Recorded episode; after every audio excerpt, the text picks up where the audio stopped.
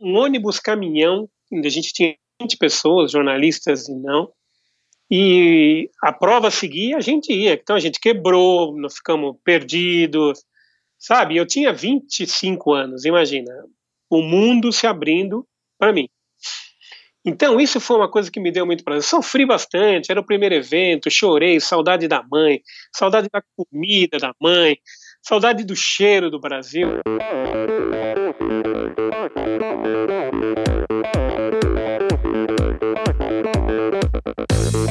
Pessoal, aqui quem fala é Renata Falzoni. Olá, e eu sou Tim Don. Eu sou Jaque Mourão. Olá, eu sou João Paulo Diniz. Eu sou Adriana Silva. Oi, eu sou Mauro Ribeiro. E esse é o Endorfina Podcast. Valeu, até mais.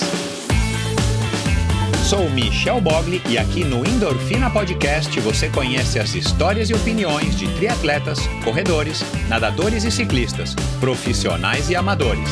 Descubra quem são e o que pensam os seres humanos que vivem o esporte e são movidos à endorfina.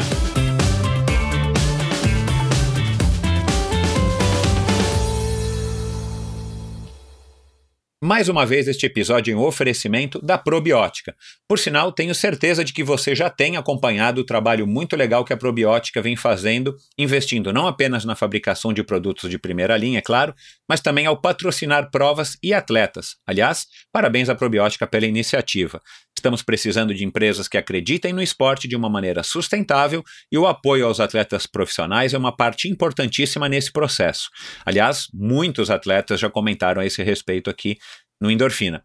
A Probiótica produz uma linha específica de suplementos da mais alta qualidade para os esportes de endurance, tanto para os seus treinos quanto para as provas. Você encontra uma linha completa de carboidratos, desde o tradicional Carbap Gel até o Carbap Pós 4x1, diversos tipos de proteínas, energéticos como a derribose e a destrose, glutamina, creatina e os BCAAs que seu nutricionista já deve ter recomendado. Estes produtos e toda a extensa e completa linha de suplementos da probiótica você encontra na Quality Nutrition. Apenas uma loja com a experiência, conhecimento e excelência da Quality Nutrition é capaz de oferecer a variedade e o atendimento que você procura. Uma ideia bacana da Quality Nutrition, e que, ao meu ver, foi uma grande sacada do Marcelo Kim, foi a criação dos combos promocionais. Você compra três produtos iguais e ganha um desconto que pode chegar aos 50%. Outra sacada é a Quality Week. Em toda a última semana do mês, cerca de 80 produtos nacionais e importados entram em promoção, com descontos que também podem chegar aos 50%. Além dos três endereços em São Paulo, você pode comprar convenientemente de qualquer lugar do Brasil através da loja virtual da Quality Nutrition. Você tem literalmente na ponta dos dedos acesso a uma quantidade inimaginável de marcas e produtos. Acesse qualitynutritionloja.com.br e faça suas compras hoje mesmo. A Probiótica é patrocinadora oficial do circuito Ironman Brasil e 3-Day Series 2019 probiotica.com.br. Acesse o site agora mesmo e conheça a linha completa de produtos da Probiótica. No Instagram, Probiótica Oficial e Quality Nutrition Loja. Siga os perfis e fique por dentro das últimas novidades dessas duas marcas. Olá, pessoal. Sejam todos muito bem-vindos a mais um episódio do Endorfina Podcast. Episódio dessa semana, um episódio sensacional, na minha opinião, um cara fantástico, um Marcelo Eduardo Braga, o Braga aí para os íntimos, um cara que vive do esporte há 30 anos, um cara que trabalha com assessoria esportiva há 30 anos. Para vocês terem ideia, o cara cobriu o primeiro Ironman do Brasil até o último, é, realizado agora recentemente. No final de semana passado, ele já cobriu novamente o, o 70.3 de Maceió. E um cara com uma história vasta, um cara que eu conheço aí há muitos anos através do, do Pão de Açúcar, da época que eu ainda era atleta do Pão de Açúcar, muito antes mesmo de eu estar trabalhando no Pão de Açúcar. Enfim, um cara muito bacana, um cara que tem muita história para contar e a gente conversou bastante sobre jornalismo, assessoria de imprensa, sobre a realidade do esporte no país. Uma conversa muito bacana que eu tenho certeza que vocês vão gostar. E para quem está chegando agora, para quem não ouviu o episódio da semana passada, com o Enio Augusto, do podcast Por Falar em Correr. Vai lá, dá uma escutada. E, aliás, o Braga mesmo diz que ele acredita muito nessa mídia. E eu conversei aí com o Enio num podcast bem legal sobre o podcast dele, sobre a ligação dele com a corrida. E aí vocês vão conhecer uma história bacana também de um cara que se apaixonou pela corrida e acabou é, vertendo também, além de ser um corredor amador, vertendo também para o lado do podcast, um cara que não vive disso, um cara que usa o podcast, que é apaixonado pelo podcast, para estar tá contando, extravasando aí a história dele, as vontades, os gostos, as opiniões, e um podcast de bastante sucesso e bem humorado. Então vão lá, ouçam o episódio do, do Enio Augusto, do Por Falar em Corrida, que foi o último episódio. E se você curtiu, vai lá e passa a seguir, passa a escutar os episódios do Enio, que são muito legais. É isso, obrigado a todos vocês que têm mandado comentário, críticas e sugestões. Aliás, recentemente eu tenho recebido algumas críticas super construtivas, bem elaboradas, pensadas, argumentadas. Eu estimulo muito vocês. Eu não vou citar aqui o nome de quem está colaborando comigo, mas eu considero vocês colaboradores e vocês sabem disso. Então, quem quiser colaborar, quem é ouvinte aí do Endorfina e tem aí opiniões construtivas, pode mandar porque eu estou sempre procurando trazer um melhor conteúdo e da melhor maneira possível. E eu estou aprendendo a cada dia. É, é, aliás, nesse episódio aqui agora com o Braga é, é, uma inversão de papéis, né? E eu me senti muito honrado de ter cumprido aí meu papel. Espero que vocês tenham gostado, porque não é fácil estar tá desse lado aqui do microfone, não é fácil, principalmente para quem não estudou jornalismo, para quem não é jornalista, não tem nem vocação para ser um entrevistador. Eu só tenho cara e a coragem. E a gente conversou um pouco sobre isso também com, com o Enio é, do PFC e conversamos agora, conversei agora isso aí com o Braga. Então, obrigado a vocês que têm enviado esses comentários, essas críticas super construtivas e bem elaboradas, que isso tem com certeza me ajudado bastante no meu caminho aí tá, para estar tá evoluindo e buscando cada vez um conteúdo melhor, da melhor maneira possível para passar para vocês. E também a você que está ouvindo, a você que está apoiando o Endorfina e os novos apoiadores aí das últimas semanas, muito obrigado. Já já suas, seus presentinhos, seus brindes estão chegando, a camisa de ciclismo e a camisa de, a camisa de corrida. Então aguardem aí, desculpa a demora, mas já já está chegando para vocês. E é isso, pessoal. Um grande abraço. Vamos lá agora com meu amigo e, e, e, parceiro aí, o Marcelo de Aventura. Vocês vão ouvir aqui como é que a gente se, se misturou também aí como atleta e, e jornalista. Marcelo Eduardo Braga.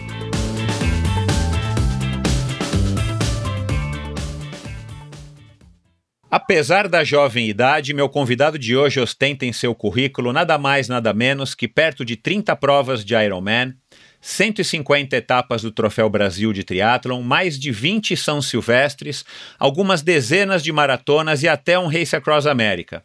São mais de três décadas de uma carreira dedicada aos esportes. Mesmo sem nunca ter praticado a corrida e ter experimentado a natação e a bicicleta apenas por lazer, seus resultados foram e continuam sendo muito expressivos. Se você acompanha alguma dessas modalidades, é bem provável que já tenha se deparado com o trabalho deste incansável e simpático jornalista. Milhares de matérias, entrevistas e releases saíram da cabeça desta verdadeira enciclopédia do esporte de endurance brasileiro.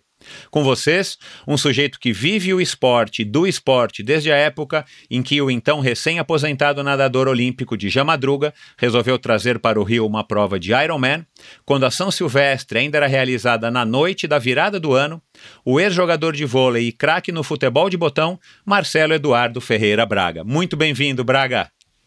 Bom dia, obrigado, Michel. É um prazer estar aqui com você. Me diz uma coisa. Você tem um caderninho de autógrafo de todos os atletas personalidades que você já, já, já teve oportunidade de entrevistar, de, de, de cobrir, né?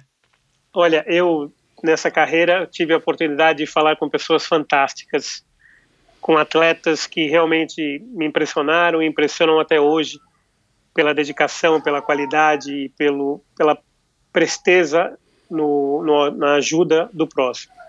Alguns eu pedi, vou dizer você, eu pedi uma vez para o Poltergar, campeão da São Silvestre, pedi também para o Michael Johnson, né? E, que são pessoas que eu achei fantástico estar tá, tá ao lado, né? E ter a honra de ter trabalhado com eles. Mais ninguém? Olha, na verdade são esses. Tá certo. apesar, de, apesar de admirar muitos, né? Isso é, é fato.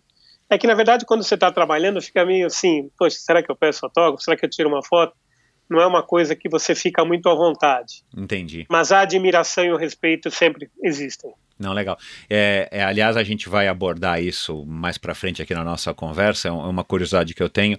E eu já, já gravei com a Fernanda Paradiso, né? Como eu havia te dito. E eu fiz essa pergunta para ela, né? Porque ela é jornalista, ainda é fotógrafa e tal. Mas eu quero saber de você também como é que é essa relação entre o, o jornalista e o atleta, né? O, o Braga e o atleta. Como é que você faz para para estar tá aproveitando desse relacionamento que você pode construir com essas pessoas para estar tá podendo realizar um trabalho melhor, diferenciado e tudo mais. Mas daqui a pouco a gente vai falar disso. Agora, eu só queria. É, tem muita gente que está nos ouvindo hoje aqui. É, esse, esse bate-papo e está querendo saber né? Se a pessoa já te acompanha, se é teu amigo ou se está aí mais, mais é por dentro aí da, das redes sociais, já deve ter visto aí alguém repostando ou alguma, alguém contando é, que você teve agora que passar recentemente por uma cirurgia e você teve o teu pé amputado. A gente vai falar disso também aqui um pouquinho mais para frente, mas para acalmar o ânimo de todo mundo, não é à toa que a gente está gravando isso daqui, né? A gente está gravando esse episódio né, uma semana antes de quando ele foi ao ar. Para quem está ouvindo aí no dia que na quinta-feira que está indo ao ar. É, pela tua voz tá ótimo, pela tua, pela tua aparência tá ótimo, mas conta aí nas tuas próprias palavras como é que tá a tua saúde hoje, como é que você tá fisicamente. Bom, eu tô bem, né, de saúde, com uma boa recuperação depois da cirurgia e eu fui obrigado a amputar o pé por causa de uma, de uma infecção muito forte provocada pela diabetes ou agravada pela diabetes e encarei da, da melhor forma possível, né? Se você falar assim, ah, ficou feliz? Não, ninguém fica feliz em claro, perder o pé. É. Né? Agora, é aquela história, eu tenho que pensar daqui para frente. Então eu tenho que estar bem de saúde, minha diabetes está controlada, minha vida está bem, eu estou bem de saúde, para iniciar uma nova fase de reabilitação, em breve estar tá com uma prótese e seguir minha vida, porque nada é mais importante que a vida, né? Eu acho que é só um alerta para o que aconteceu comigo, é a atenção para essa doença que mata aos poucos, chamada diabetes. Pois é.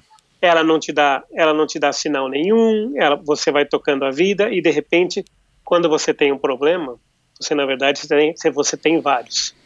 Eu ano passado, só para como curiosidade, Michel, passei mal já. Fui internado por causa de uma insuficiência cardíaca provocada pela diabetes. E um ano depois, Uau. eu tive de novo esse problema da diabetes com uma infecção e tendo que amputar o pé.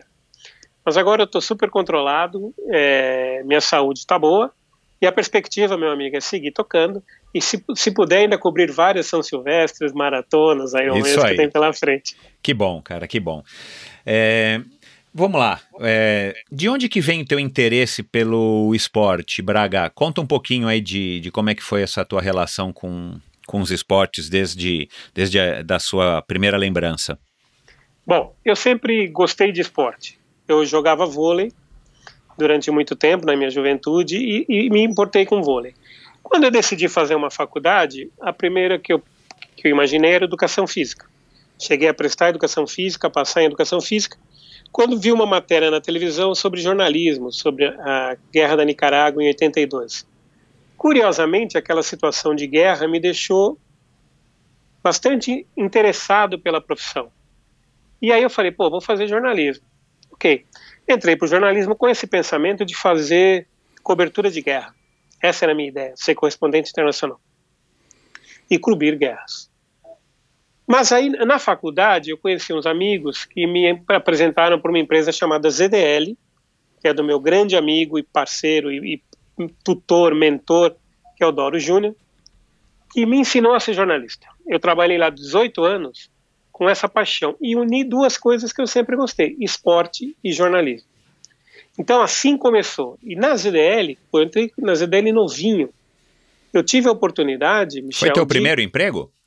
Foi o segundo emprego. O primeiro emprego foi a TV Gazeta. Eu ah, trabalhei tá. na divulgação da TV Gazeta ainda quando era é, aluno da faculdade Casper Libero, onde eu me formei. E nesse meio de, da faculdade surgiu a chance de fazer uma frila na ZDL, que era revisão de um anuário de tênis da Coque Tavares, antigo cara. Ali começou. Ali eu fiz o primeiro trabalho, o Doro gostou do meu trabalho e a gente continuou. E ali eu fiquei 18 anos.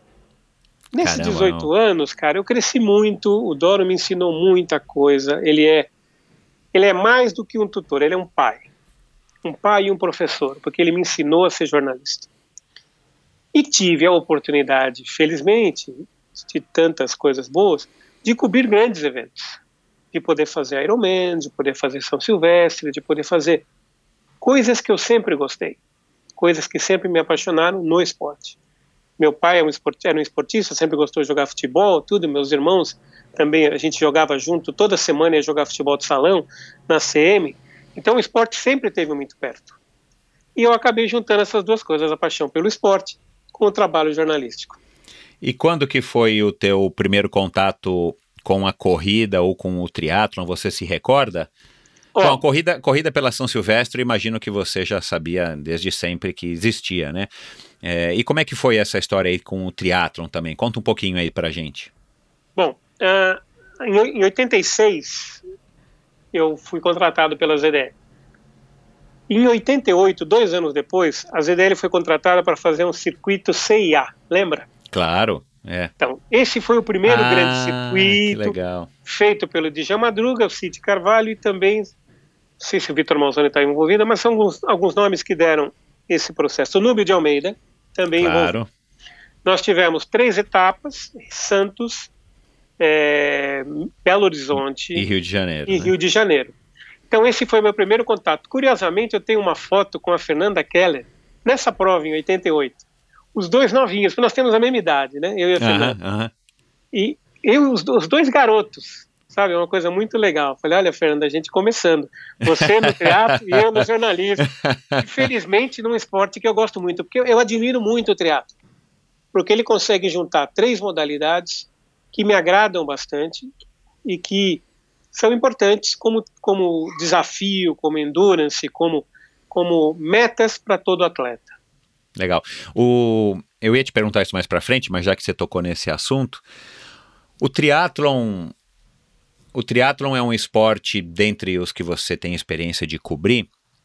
O triatlon é um esporte que, na tua opinião, ele gera mais notícia pelo fato de ter três modalidades, pelo fato, enfim, da dificuldade, né?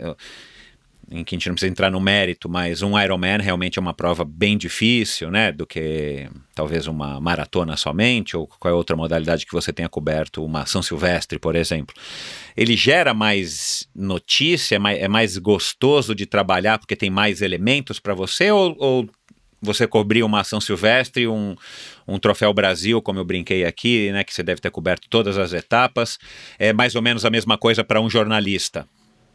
Como jornalista, eu, eu vou te dizer que eu gosto de todos, os- todos os esportes que eu cubro. Não tem uma modalidade, eu fiz várias nesse tempo, das mais malucas eh, às mais famosas, como corrida, triatlo.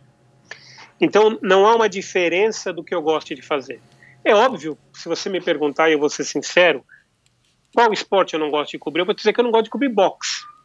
Aham, Por que, que eu não gosto de cobrir boxe, nem MMA? Porque esse negócio de agressão, para mim não vale, não me Aham. incomoda. Me incomoda sangue, me incomoda essas coisas de, de bater no próximo porque é um esporte. Acho que nós já passamos, na minha opinião, nós já passamos dessa fase na época dos gladiadores, Certo. entendeu? É, Então eu, eu não, não, não me agrada, mas já fiz. Já fiz muito boxe, já fiz muito MMA e, e faz parte do trabalho, eu não vou me arrepender do que eu fiz. É, em termos de cobertura jornalística, infelizmente o triatlo, mesmo tendo três modalidades, ele não aumenta o espaço na mídia. Nós temos que avaliar por duas coisas. Primeiro, que o espaço na mídia diminuiu. Eu vou te dar um exemplo claro. No começo dos anos 90, a gente divulgava muito polo a cavalo, que é um esporte que eu adoro, adoro. Acho fantástico. Natureza, animais, tudo, sem maltratar o animal. Naquela época, pra você ter uma ideia, a gente conseguia capa de jornal. Capa de jornal. Hoje, se você achar uma matéria de polo no jornal, você pode festejar porque o cara ganhou na Mega Sena e tá lá por isso. A gente não acha nem mais o resultado, né, dos, dos, Não do- acha. do- dos turfs, Gente- dos derbys. de nada, de, de quase nenhuma modalidade. Hoje você está você tá, você tá limitado ao futebol, como sempre, que é o que tem mais dinheiro, E você tem, em algumas situações, espaços para vôlei, natação, quando os resultados são positivos. Nós estamos tendo agora os Jogos Pan-Americanos. É óbvio que os esportes amadores estão em destaque. Exato. Mas, eles, mas isso vai acabar na semana que vem. Exatamente. Infelizmente vai acabar. É. E também não é culpa do jornalista que está na redação, ele não tem espaço. Exato, é. Por mais que ele queira escrever, ele não tem espaço. E o que aconteceu? Com toda essa situação, ganhou, quem ganhou espaço foi a internet. Na internet você não tem limitação. Só que na internet, na minha visão, você tem outro tipo de limitação que é a, a, a saturação. Você não pode fazer um texto muito longo. É. Acho que as pessoas não estão na internet para ler um livro. Elas estão na internet para se informar. Rapidamente, se se inteirar de alguma coisa, ela entra na matéria e acaba tendo mais informação. Então, infelizmente, o triatlo, mesmo com três modalidades muito interessantes, não consegue um espaço maior. Hoje, se a gente analisar as provas do Ironman, Troféu Brasil, você tem nas provas regionais, por exemplo, essa semana, agora no fim de semana, a gente terá o Ironman 70.3 de Maceió. O espaço obtido no Nordeste é fantástico. Todas as TVs, tudo. Mas saindo desse nicho, vamos pensar em Sudeste. Você dificilmente vai ter aqui, num jornal, uma matéria de, dizendo quem foi o campeão em Pois é. Pois é. Infelizmente. O que você vai ter é a internet, os sites de esporte, os sites que tem coisa, os sites especializados. Então, a gente tem que analisar o seguinte: o momento mudou, a situação mudou. E com isso, os esportes têm que se adaptar. Hoje você tem que falar para o seu cliente, quando você vai fazer uma divulgação, o seguinte: ó, nós vamos ter grande espaço na internet. Nós podemos trabalhar muitas coisas, como uma revista, como recentemente saiu uma, uma matéria sobre triatlon na Veja São Paulo, Aham. e foi bom para todo mundo. É. Saiu todo mundo, a Limit, que é meu cliente, saiu, o Ironman 70.3 São Paulo, que a gente vai ter no final de ano, saiu. Então, isso é bom. Mas são casos raros e cada vez mais raros, infelizmente. A gente não precisa ir, ir, ir muito longe, mas agora, recentemente, no Tour de France, eu, eu leio o jornal A Folha de São Paulo pelo tablet, também assino pelo tablet apenas. A, a Folha de São Paulo deu, na segunda-feira, a vitória do, do Egan Bernal, colombiano, até que uma matéria legal aí, enfim, tamanho de um palmo assim na, na Folha de São Paulo no tablet, falando do- da vitória do Egan Bernal e fazendo um resumo da prova, falando do, do Julian Alaphilippe e tal, mas é, eu imagino que a matéria tenha sido um pouco maior do que normalmente acontece. Foi a única que aconteceu, foi um pouquinho maior porque foi um colombiano. Né, porque assim, aí você vê o jornal A Folha de São Paulo, né, que é um- uma mídia grande, independente aí do gosto da, do, do ouvinte aqui, se é Folha, se é Estado e tal. Mas, cara, tinha que dar mais cobertura para uma modalidade tão famosa como o Tour de France. Claro que não todo dia, não dando resultados toda hora, mas assim, poderia dar. Agora, claro, teve um colombiano, um sul-americano, deu uma, uma notícia. Mas é raro, né? Infelizmente. Agora, já vou aproveitar, então, eu te fazer uma pergunta aqui que, que fazia tempo que eu estava querendo perguntar para alguém. Quem sabe você consegue me, me esclarecer. Você disse que, que, que o espaço diminuiu, mas também não era bom, né? Porque o futebol domina aí há anos e, e- e depois a gente teve a fase lá atrás do basquete, a fase do vôlei, né? Que teve bastante notícia. Hoje em dia também não tem mais por conta da internet. E eu avalio, pelo menos na minha percepção, que isso também é uma mudança dos tempos, né? A hora que a gente faz mais de 50, a gente começa a olhar para trás e você vê que você já passou por, né? Você é, estreando com a Fernanda Keller em 88 num, num triatlon e, e, e, e aquilo que você falou no começo, né? Já faz 30 anos. Mas o espaço não era grande, diminuiu. E esse espaço aumentou nas redes sociais, na internet, principalmente, por causa do advento da internet. Naquela época não existia internet. Agora, uma pergunta que eu me faço e queria que você tentasse me responder. Será que se a Folha de São Paulo, o Estado, a Rede Globo, SBT, a Bandeirantes ainda dá mais espaço, né? Mas sei lá, TV Cultura, os grandes canais que atingem o Brasil inteiro, que são os grandes veículos de mídia hoje no nosso país, os principais jornais, será que se eles dessem mais espaço, mesmo para o triatlon, para o polo a cavalo, para o polo aquático, para o handball, que é um esporte também que você não ouve falar nada, a não ser agora que ganhou medalha, Será que, de repente, a exposição na mídia não iria atrair mais a atenção dos patrocinadores e dos, do, do, dos, dos leitores, né, dos, dos telespectadores, para se interessarem pelo esporte? E, de repente, a coisa começaria a se movimentar para ter mais dinheiro, terem mais os ídolos terem mais exposição e tal, fazer uma coisa ao contrário do que a Rede Globo só está cobrindo quando é medalha ou só fala do, do nadador ou do triatlon quando ganha medalha de ouro, né, no Jornal Nacional. E, e, e não poderia ser ao contrário? Você acha que funcionaria uma Rede Globo. Eu não estou falando do Esporte TV nem da ESPN, que esses dão espaço, mas a audiência é minúscula perto das TVs abertas. Será que se os meios de comunicação não, não fizessem ao contrário, né? A Folha de São Paulo desse na capa lá a foto da, da, do nosso revezamento com medalha de ouro e tal, não começaria a atrair mais atenção do público, que aí sim abriria o olho dos, os olhos dos investidores, para que das, dos empresários, para que esses empresários resolvessem investir no, no teatro ou qualquer outra modalidade, para fazer o caminho inverso eu acredito nisso também, Michel. Eu acho que se. Vamos ver, por exemplo, antigamente você tinha na Folha de São Paulo um caderno só de esporte. É. Hoje você não tem mais. Uhum. O esporte está integrado à cidade, se eu não me engano. Isso é. E isso, com, com essa diminuição de espaço, diminui o interesse, evidentemente. Eu, eu acredito nisso. Se nós tivéssemos. Mas o, o, que, o que aconteceu? Antigamente, nos eventos que eu fazia, por exemplo, você tinha um, um torneio de tênis como Comandatuba, por exemplo, e esse torneio de tênis existia um, um, vínculo com o jornal, que era a Folha ou o Estado. Mesmo sendo uma coisa comercial, isso atraía os outros. Uhum. E isso, como você falou, atraiu o investidor. Quando isso passou a diminuir e o espaço diminuir, você não vai botar sua marca numa coisa que não aparece. Então.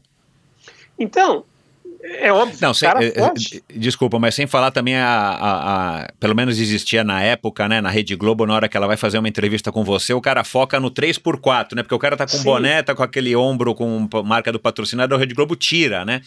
Cara, é assim, eu acho isso tão anticonstrutivo, cara, tão desestimulador pro atleta e pro é. empresário. Não, sem dúvida, é, e, e é aquela história o empresário fala, não apareço mais. Mas eu vou te dar um exemplo diferente sobre uma avaliação que eu tenho sobre ciclismo. Você falou em, volta, em Tour de France, por exemplo, o ciclismo, que é um dos esportes que eu mais gosto, que eu mais tive prazer em cobrir.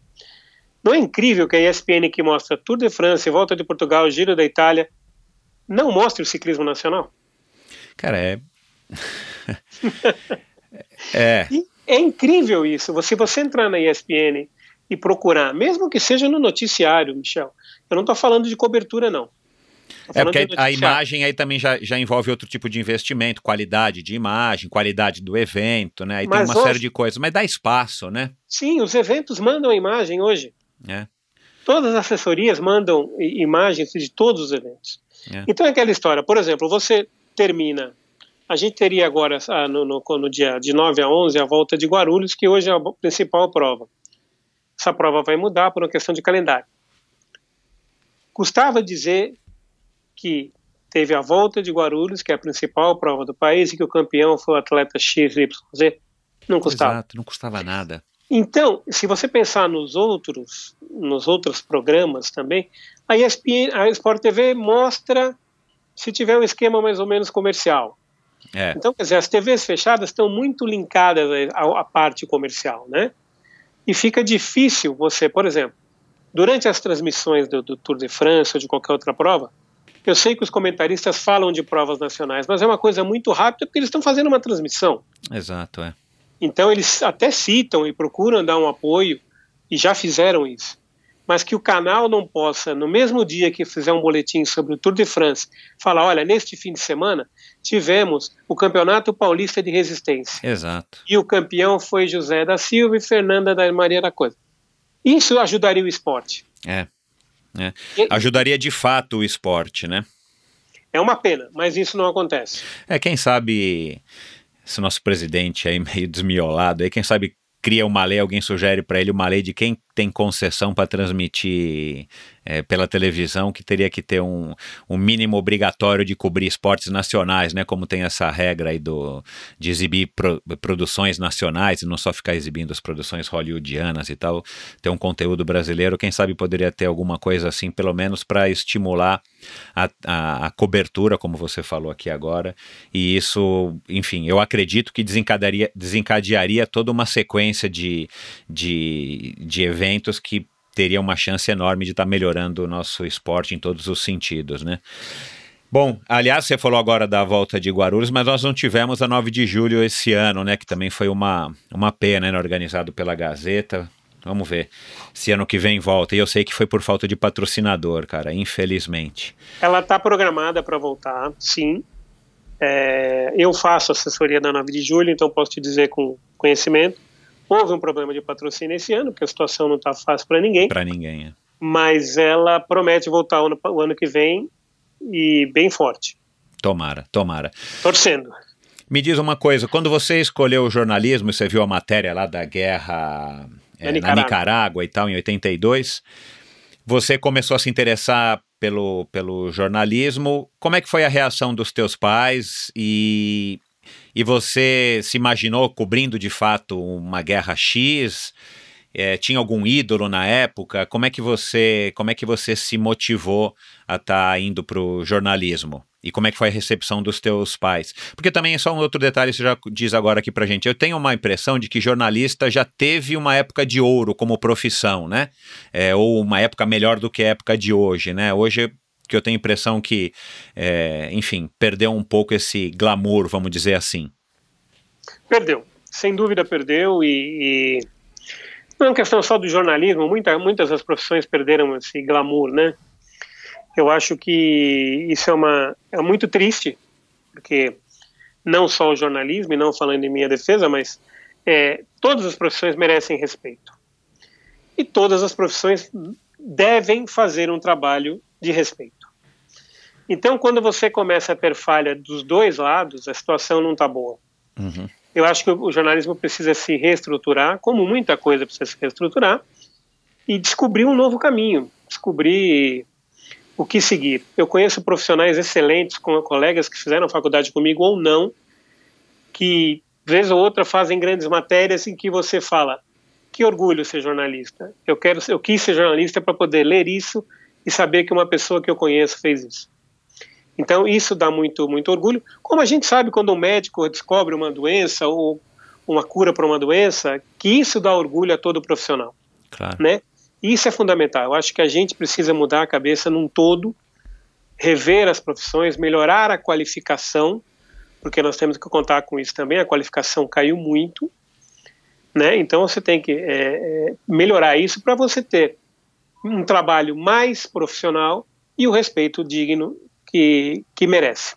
Bom, Agora, me diz uma coisa, o... você ainda não falou da reação dos teus pais, mas já aproveitando falar do jornalismo, minha mulher é jornalista e, e formada pela PUC, mas ela me contou uma coisa que eu não sabia, né? É, se você quiser arrumar um emprego como jornalista, é, onde você vai ter assinado na carteira de trabalho jornalista, ela disse que você não precisa ter faculdade de jornalismo.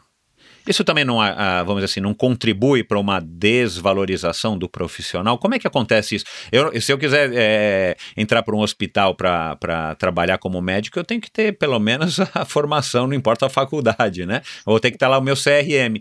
Por que, que, que existe isso? Você pode explicar rapidamente? Olha, esse foi um presente, mais um grande presente dos ministros Gilmar Mendes.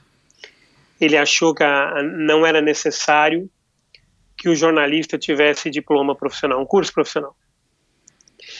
Eu acho, eu, eu tenho uma seguinte opinião, não, não, sendo corporativista, porque eu fiz faculdade como sua esposa e, e, e acho que a faculdade é importante, eu acho que é, uma pessoa que escreva bem pode escrever, não tem problema nenhum, pode fazer uma coluna no jornal.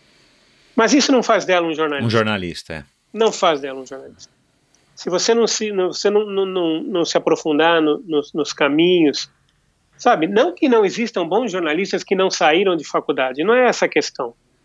Não é, não é, eu só acho que o fato de ter liberado do jeito que liberou, com um monte de gente conseguindo registro de jornalista, só porque falou duas palavras no rádio, ou porque tem um blog. Eu, eu, brinco sempre o seguinte: quando pedem credenciamento de blog, eu digo o seguinte: a minha neta, de sete anos, tem um blog. e ela não é jornalista. Não é? Uhum. Então, é, é, essa, essa mudança na lei prejudicou o que já estava ficando ruim. Uhum. Porque as faculdades não estavam formando bem, concordo uhum. plenamente. Mas não é a faculdade que faz o profissional, Michel. Exato. É. Eu acho que aí nenhuma faculdade, né? Nenhuma. A gente que passou eu, pela eu, faculdade sabe. Eu não saí da faculdade sabendo ser jornalista. Eu aprendi a ser jornalista no campo. Isso. Errando, escrevendo mal, corrigindo, fazendo tudo que tinha ser necessário para melhorar. Fui atrás de cursos para me aprimorar. E acho que essa é a função de todo mundo. É. Você tem que buscar a sua melhora. Não é a faculdade que vai te dar isso, ela vai te dar o caminho. Exato. Só que esse caminho é importante. Isso que eu acho. E esse caminho, esse começo, esse rumo tem que ser importante. Por exemplo, você tem que ser, você tem que querer ser jornalista indo para uma faculdade de jornalismo. Eu não quero ser jornalista fazendo culinária, não estou desmerecendo, que hoje em dia dá dinheiro para caramba. Cá entre nós, até eu queria virar chefe, é. né? Mas é, eu digo o seguinte: você quando bota na sua cabeça, eu quero ser engenheiro, eu quero ser médico, você tem que seguir o seu rumo. Vai estudar para aquilo. Vai se aprimorar. Ah, você vai fazer o curso básico e vai ter que estudar sete anos depois? Faça isso. Se você quiser ser um bom profissional e fazer diferença. Você voltando um pouquinho que você perguntou dos meus pais, foi um, meu, meus pais adoraram. Ah, que legal. Porque, curiosamente, meu pai, quando era jovem, foi jornalista e publicitário.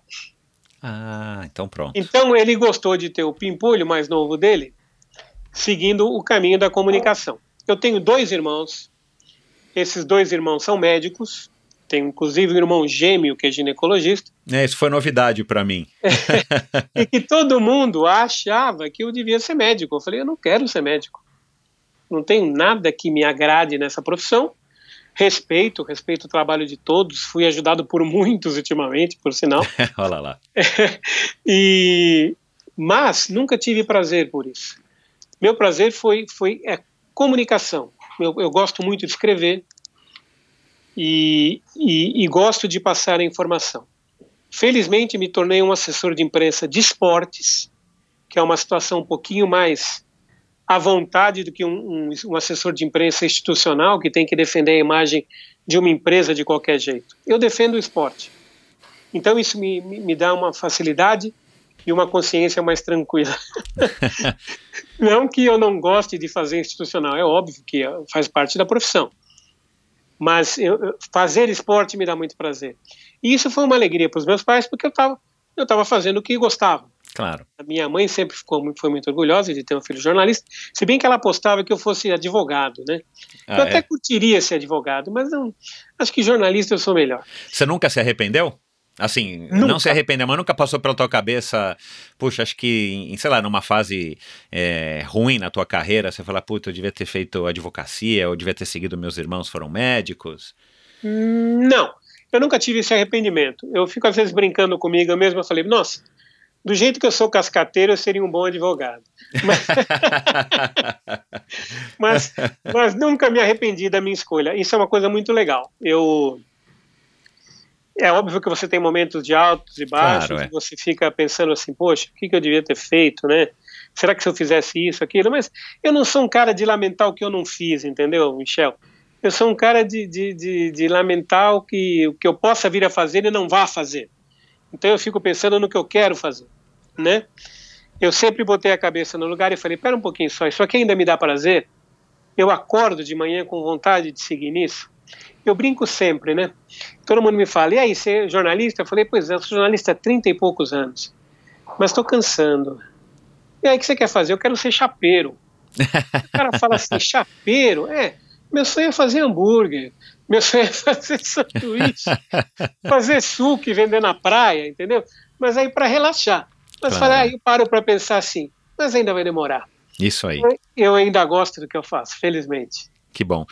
Cara, é, nesses 18 anos aí na ZDL, que foi, aliás, aí que a gente se conheceu, né, por conta Isso. do triatlo, né, que a gente também se conhece aí há pelo menos uns 25 anos.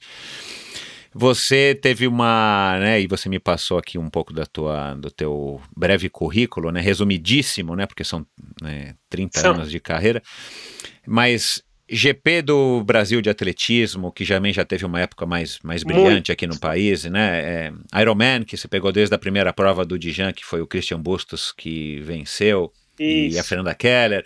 Troféu Brasil, eu imagino que você tenha coberto todos, né? Ou quase todos. Quase. Mundial de vôlei, Copa Davis, as maratonas de revezamento do Pão de Açúcar, você trabalhou, né? Como você disse, para pelo Pão de Açúcar, pro Pão de Açúcar através da ZDL do Doro.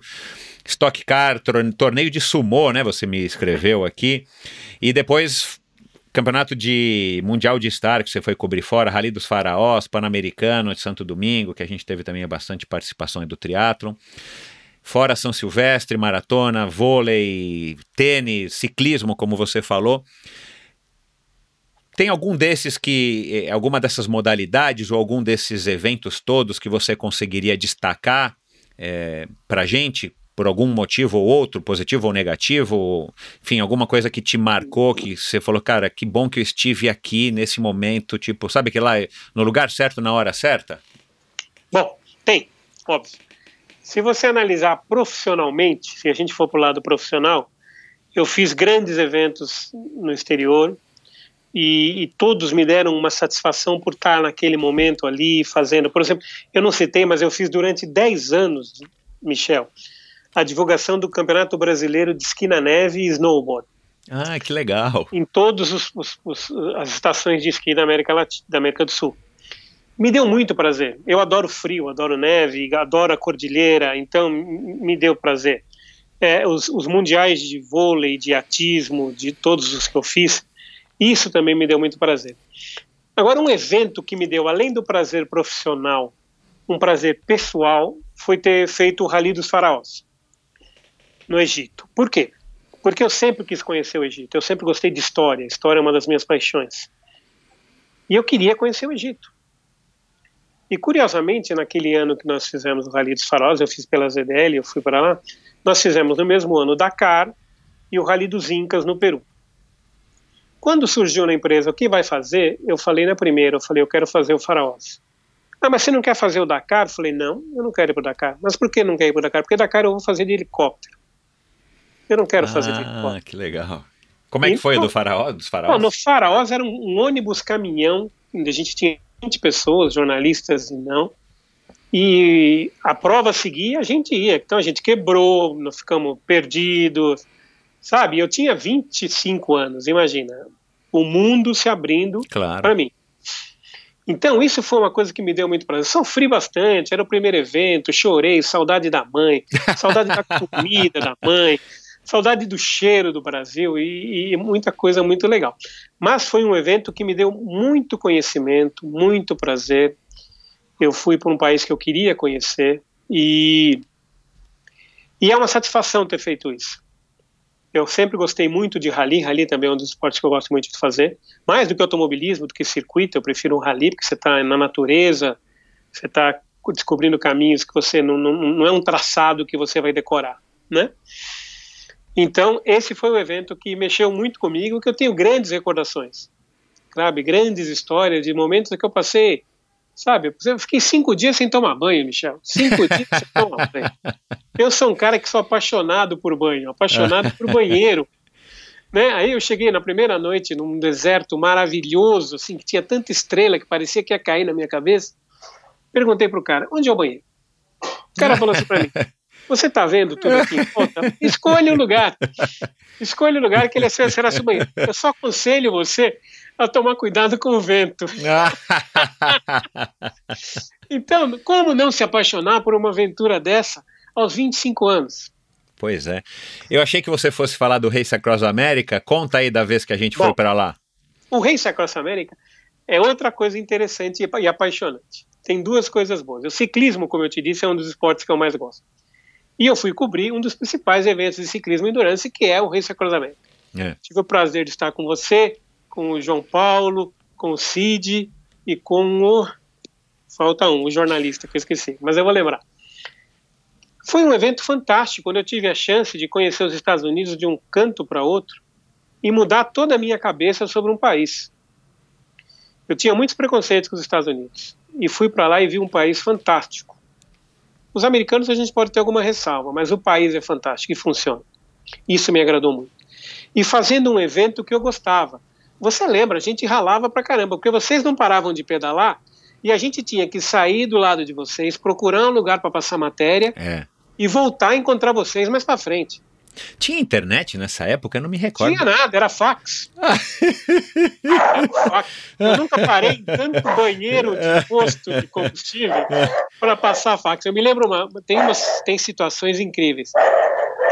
Uma das situações é que eu cheguei num posto e falei pro cara, eu preciso de uma linha telefônica. Aí ele falou, você pode entrar no escritório. Na hora que eu entro no escritório, Michel, a mesa cheia de dinheiro. cheia de dinheiro. Eu falei, meu, o cara me deixou lá e falou, meu, se eu fosse um pouquinho desvirtuado, eu tinha enchido meu bolso de dinheiro.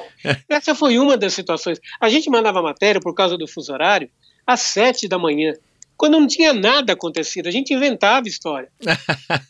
Então, a gente ia para um motel, eu, o João Pires, o Fernando Sampaio e o Rogério Romero, que hoje mora na Europa, que está é um, fazendo sucesso pela Globo. A gente entrava num quarto de motel e falava assim, no, no motel e falava, a moça falava, quantos quartos? A gente falava, um só. Aí ela dizia, mas para quatro? Sim, para quatro. Aí a gente revezava, eram duas camas, então dois dormiam, um trabalhava, um tomava banho. Quando completasse todo mundo no ciclo de trabalhar e tomar banho, a gente ia embora. Para É, poder porque- alcançar vocês. É, então. Então, Vocês vocês iam acabar a prova antes da gente. Então foi outro evento que me ensinou muito profissionalmente. Eu perdi muita frescura daquela. O que, que eu vou fazer? Será que eu quero hotel 5 estrelas? Que hotel 5 estrelas eu dormi no chão. É, porque você tem que dormir, enfim, descansar o mais rápido possível para poder Gente- acompanhar a corrida, né? Quantas vezes eu dormi sentado naquela van? Sabe? E feliz com o trabalho que a gente estava fazendo. Eram outros tempos, você lembra? A gente conseguiu um retorno muito legal. Muito legal, é. Vocês foram um dos pioneiros do, do, do Brasil no América. Hoje Sim, nós é. temos mais equipes. É. Mas naquele ano, na estrutura montada, todo o processo feito, pô, vocês, além da equipe de trabalho da, da prova, vocês levaram uma equipe de comunicação. Era É. um cinegrafista, um fotógrafo, um jornalista e um cara de TV. É. Quem fazia isso naquela época? Ninguém Então, fazia. é, foi um privilégio, né? E, e- e a gente fez porque tinha espaço, né? Mesmo se fizer hoje, vai ter que ser para YouTube, para Facebook. Sim, eu tenho uma amiga que acabou de ir para o Reis Sacros América fazer uma. A Giovana, a- nem lembro o Daniela Genovese. Genovese, uma das meninas que trabalha com ela, a Vivian, ela fez trabalhou comigo nos Jogos Olímpicos do Rio de Janeiro também, que foi um trabalho que eu fiz. E eu falava assim, Vivian, isso aí é fantástico. Ela falou, Braga, eu tô vendo que é fantástico. Porque a gente passa num dia em cada lugar Exato. e ninguém para. E era muito engraçado porque você queria divulgar. Agora as pessoas falavam assim: tá bom, a gente vai divulgar o cara do jornal. Mas que hora que eles vão estar passando aqui? A gente falava, não sei, É. não sei. Eles podem passar aqui às três da manhã. Aí o cara fala, e como é que nós vamos esperar às três da manhã? Eu falei, o senhor tem razão. Fica tranquilo e vamos embora, É. vamos seguir. Então esse foi um evento muito legal, porque como eu te disse, o ciclismo, tudo que a gente passou, né, foi muito legal, né, Muito, é. Michel? Hoje eu encontro o João Pires, o Fernando e o Ro- o Rogério, e a gente ri e lembra dos fatos. É porque é uma aventura, né? O Race Across America, o bacana é que é uma aventura, né? É uma aventura é fantástica. E, e lembra que a gente tinha. Eu fui, eu fui com o Rogério pegar o carro em, em Nova York, e nossa primeira experiência, que também é uma história muito hilária, pegamos o carro, começamos a rota 66 e tal, paramos no primeiro hotel para dormir. Ok. Aí a hora que eu olho na cortina, juro para você, eu vi uma mosca que tinha o tamanho de um passarinho. Aí foi, foi a coisa mais engraçada. O Rogério estava na outra cama e eu falei assim: Rogério, você viu o que eu vi? Ele falou: Eu vi. Aí ele falou: Aquilo é uma mosca? Eu falei: Cara, só se for extraterrestre. Aí ele falou assim: Vamos embora. Nós fomos embora. De medo de uma mosca. A, a mosca era grande, cara. Não era grande. Ai, ai. Fomos dormir em outro lugar. Quer dizer, são coisas que vão ficar sempre na nossa história, que vão ficar sempre na nossa memória, porque, sabe, é outro mundo, outra situação. Não é só escrever, chegar e relatar, É. é você viver aquilo. Isso. E né? isso, isso usando a propaganda, não tem preço. Exato, não tem preço. Nesses anos todos, com toda essa vivência e, e- e histórias e aventuras e tudo mais, decepções, com certeza você hoje é um homem completamente diferente de quando você estava lá no Rally dos Faraós, ali sentado no caminhão ônibus, É, com saudades da tua mãe. É, qual foi a lição que você acredita que tenha sido assim mais valiosa que essa profissão te ensinou?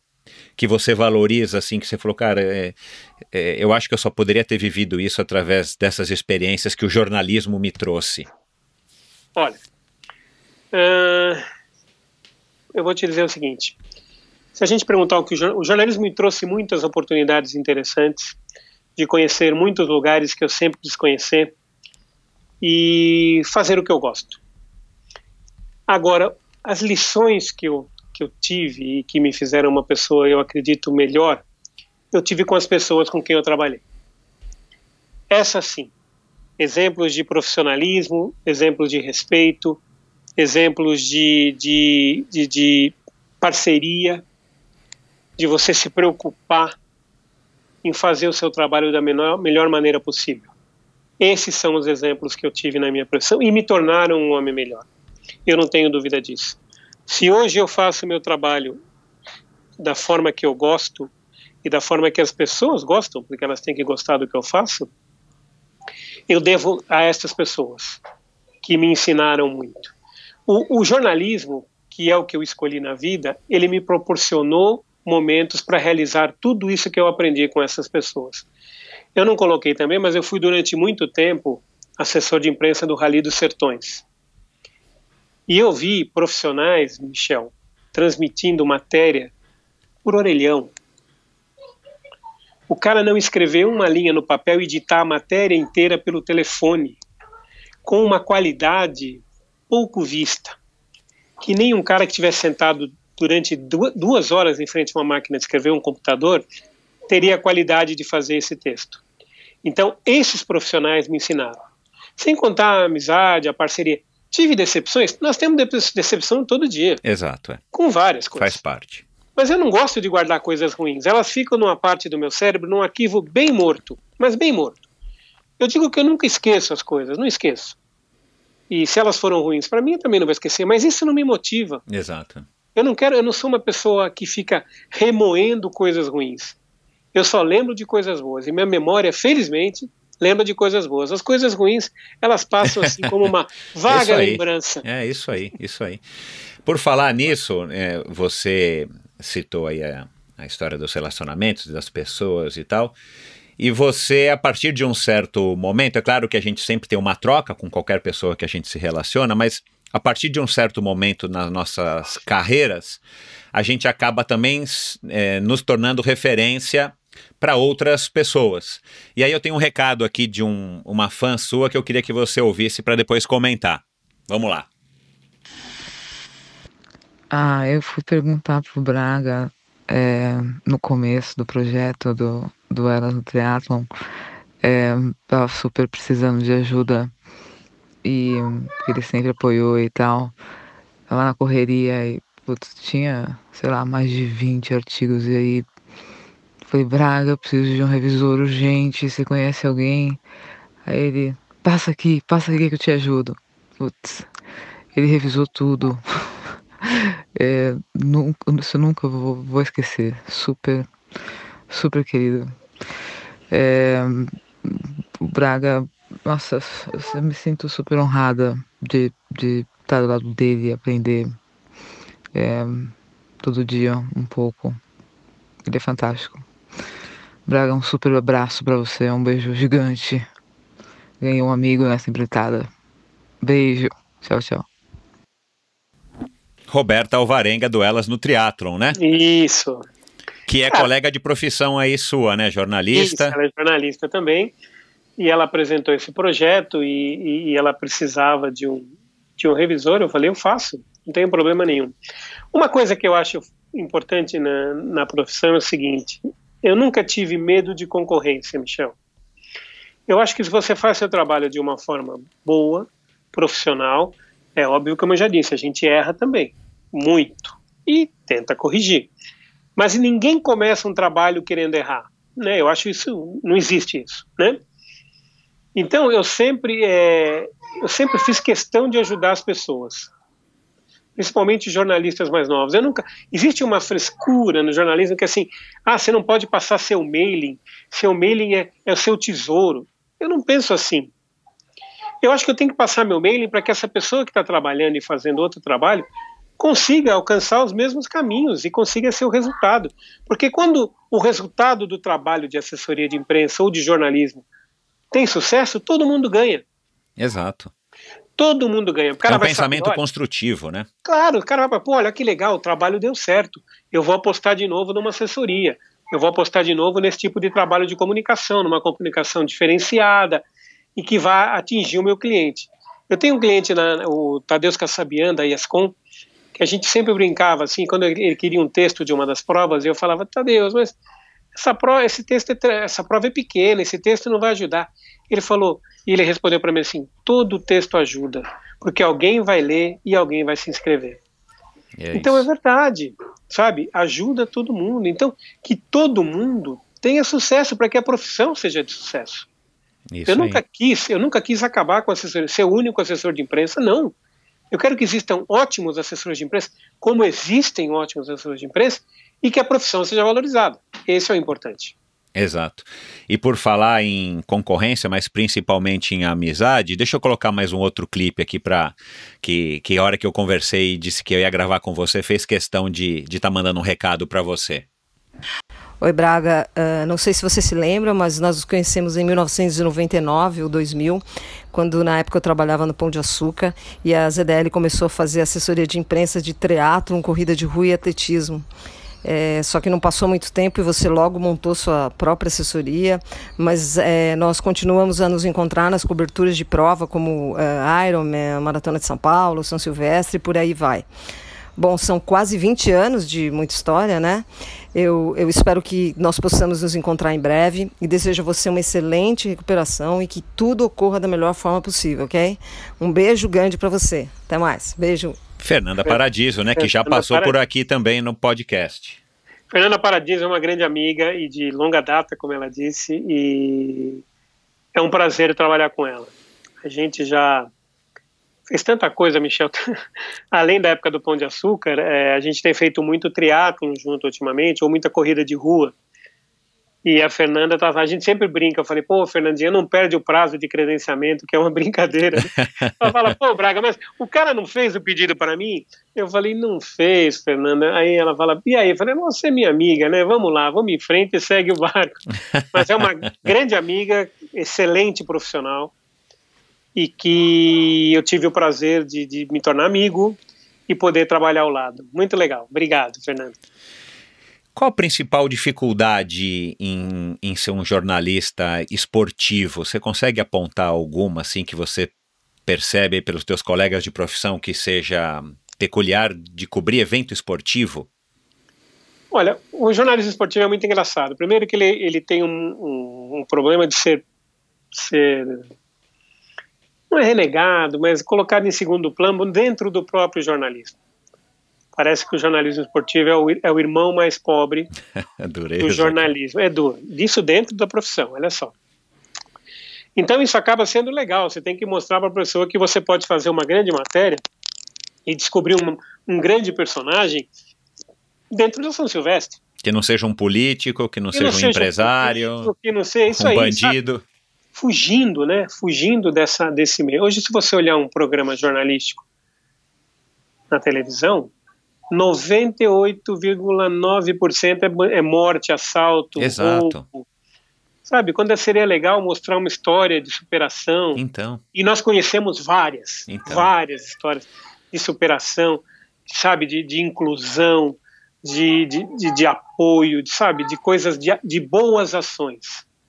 Eu digo sempre que é, eu, eu não, não quero ser e nunca quis ser uma pessoa de bem eu quero ser uma pessoa do bem. Do bem. Isso para mim é importante. E essas pessoas e esses exemplos são de pessoas do bem e que não mediram esforço. Então, a, a, você vai com esse pensamento para a pauta, você vai para a pauta tendo que entrevistar. Mas é, eu, eu acho que também que o jornalismo esportivo dá muito mais prazer. É, se a pessoa, por exemplo, é flamenguista e foi cobrir ontem a vitória do Flamengo sobre o Emelec, mesmo que nos pênaltis, além do trabalho profissional, ele saiu feliz, né? Ou mesmo que não seja torcedor do time, mas que foi fazer um bom trabalho e que a matéria feita foi foi é, elogiada e, e, todo mundo e serviu de referência, acho que esse é o, é o seu trabalho está feito, né? Então eu não vejo muito problema na, na matéria de esporte. O que está acontecendo é que, como a gente comentou, do jornalismo está meio em baixa, as pessoas às vezes não querem falar, né? Ah, acontece? Acontece, ah, não quer dar entrevista, acha que você vai fazer fofoca, acha que você vai fazer. Porque tem esse também, essa situação, né? Do cara que vai falar e você fala assim, Michel, te... Michel, que, que, que dia é hoje? Aí você vai responder para mim, dia 31 de julho o dia 1 de agosto. Aí eu vou falar assim para você, vou virar as costas e falar. Então, o Michel acabou de falar que hoje ainda é 31 de julho. Uhum. Quando você acabou de falar que era 1 de agosto. Uhum. Então, as pessoas mudam, sabe? Mas isso é uma questão de. Muito mais do que profissão, de problema de profissão, é questão de caráter. Né? Que era de caráter, é isso que eu ia falar. É, a pessoa, a pessoa tem que ter caráter para tudo na vida.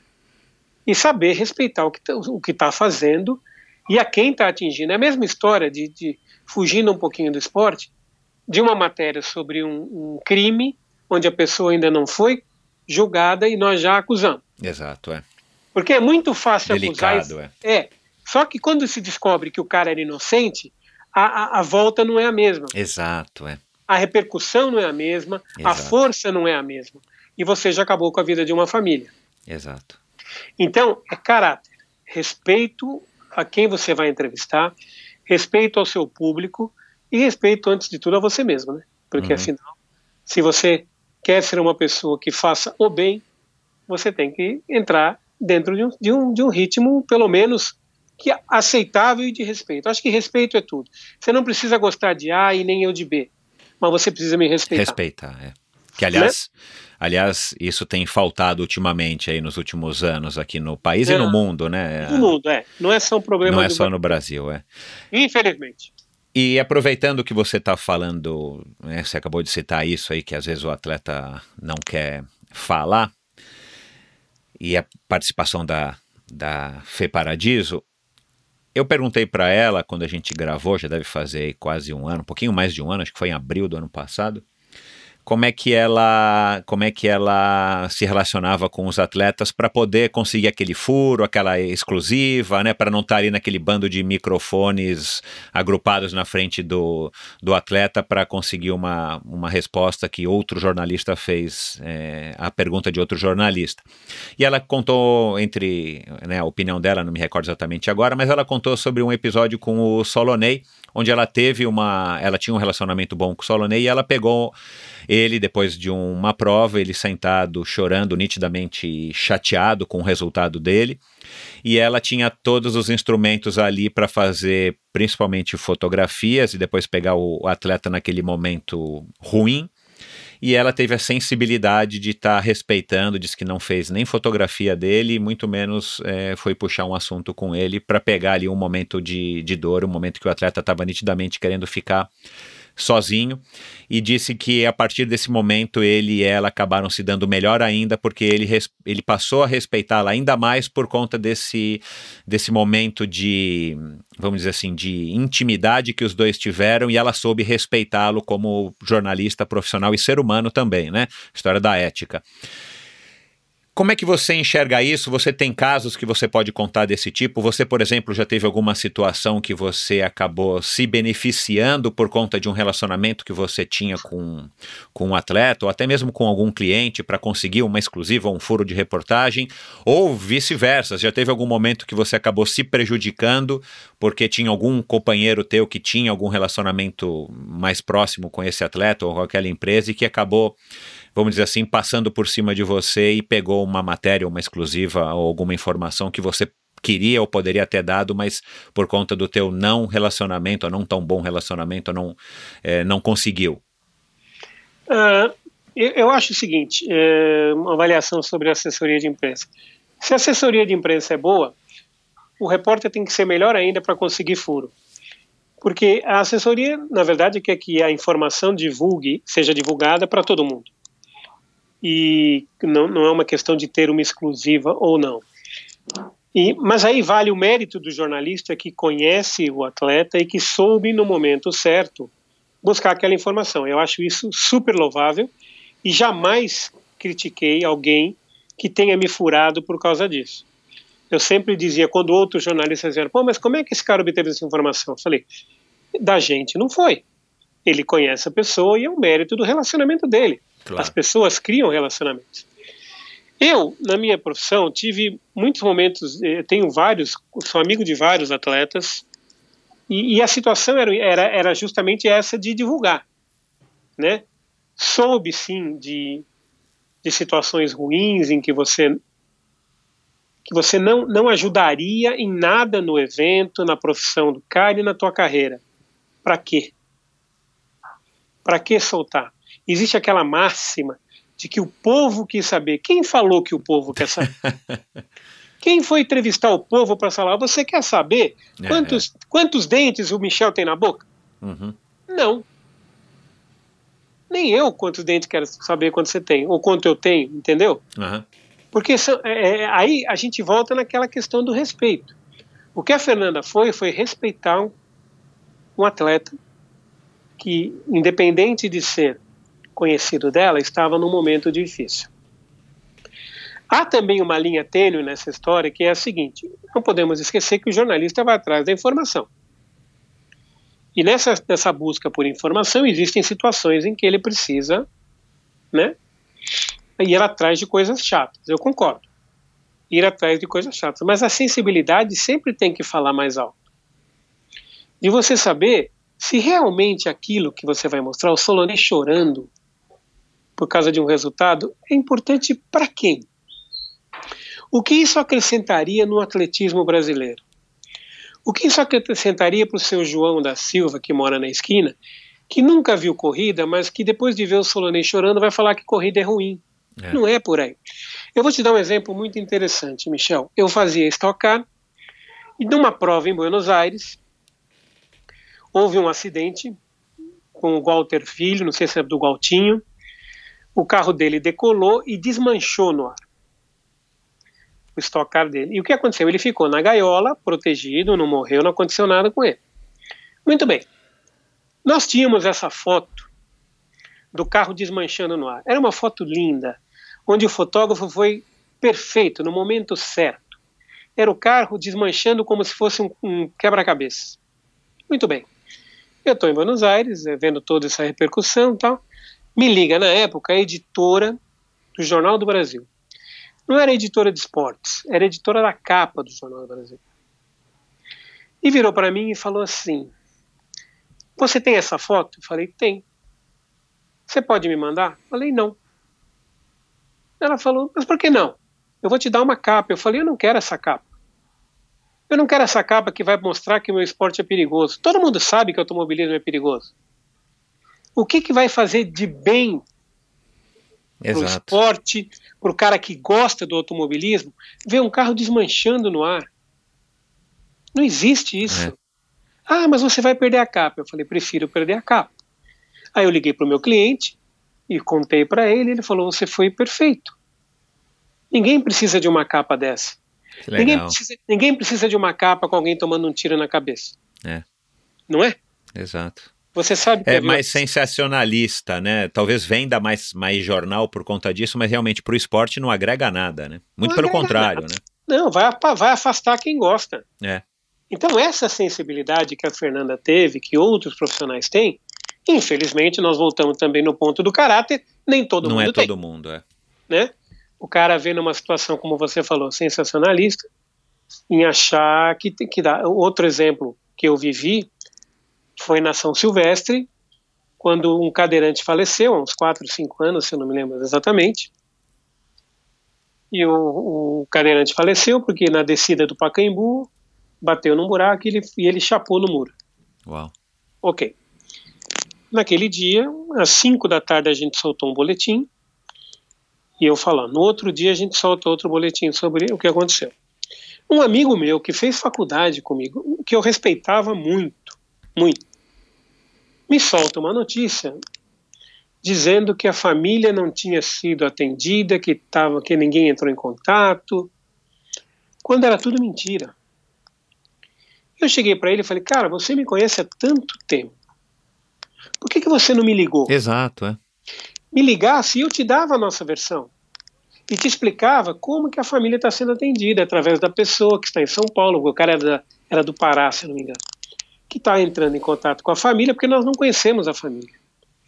Aí eu virei, liguei para ele e falei, pô, bicho, você esqueceu o, o, caminho básico do jornalismo, que é checar os dois lados. Exato, exato. É. Ah, mas eu precisava sair porque tinha que sair, porque senão ah. a gente ia tomar um furo. Eu falei, você não tomou um furo. Você deu um furo deu de informação. Furo. Você fez uma besteira de informação errada. Então, para quê? É. Como da Atena na televisão, no mesmo episódio, xingando todo mundo, fazendo aquele drama. Eu falei, cara, ninguém da produção do Datena me ligou e eu era o porta-voz e só eu falei com a imprensa para perguntar o que estava acontecendo. Me liga. É, me liga que eu é, jamais é, é sensacionalismo, né, cara?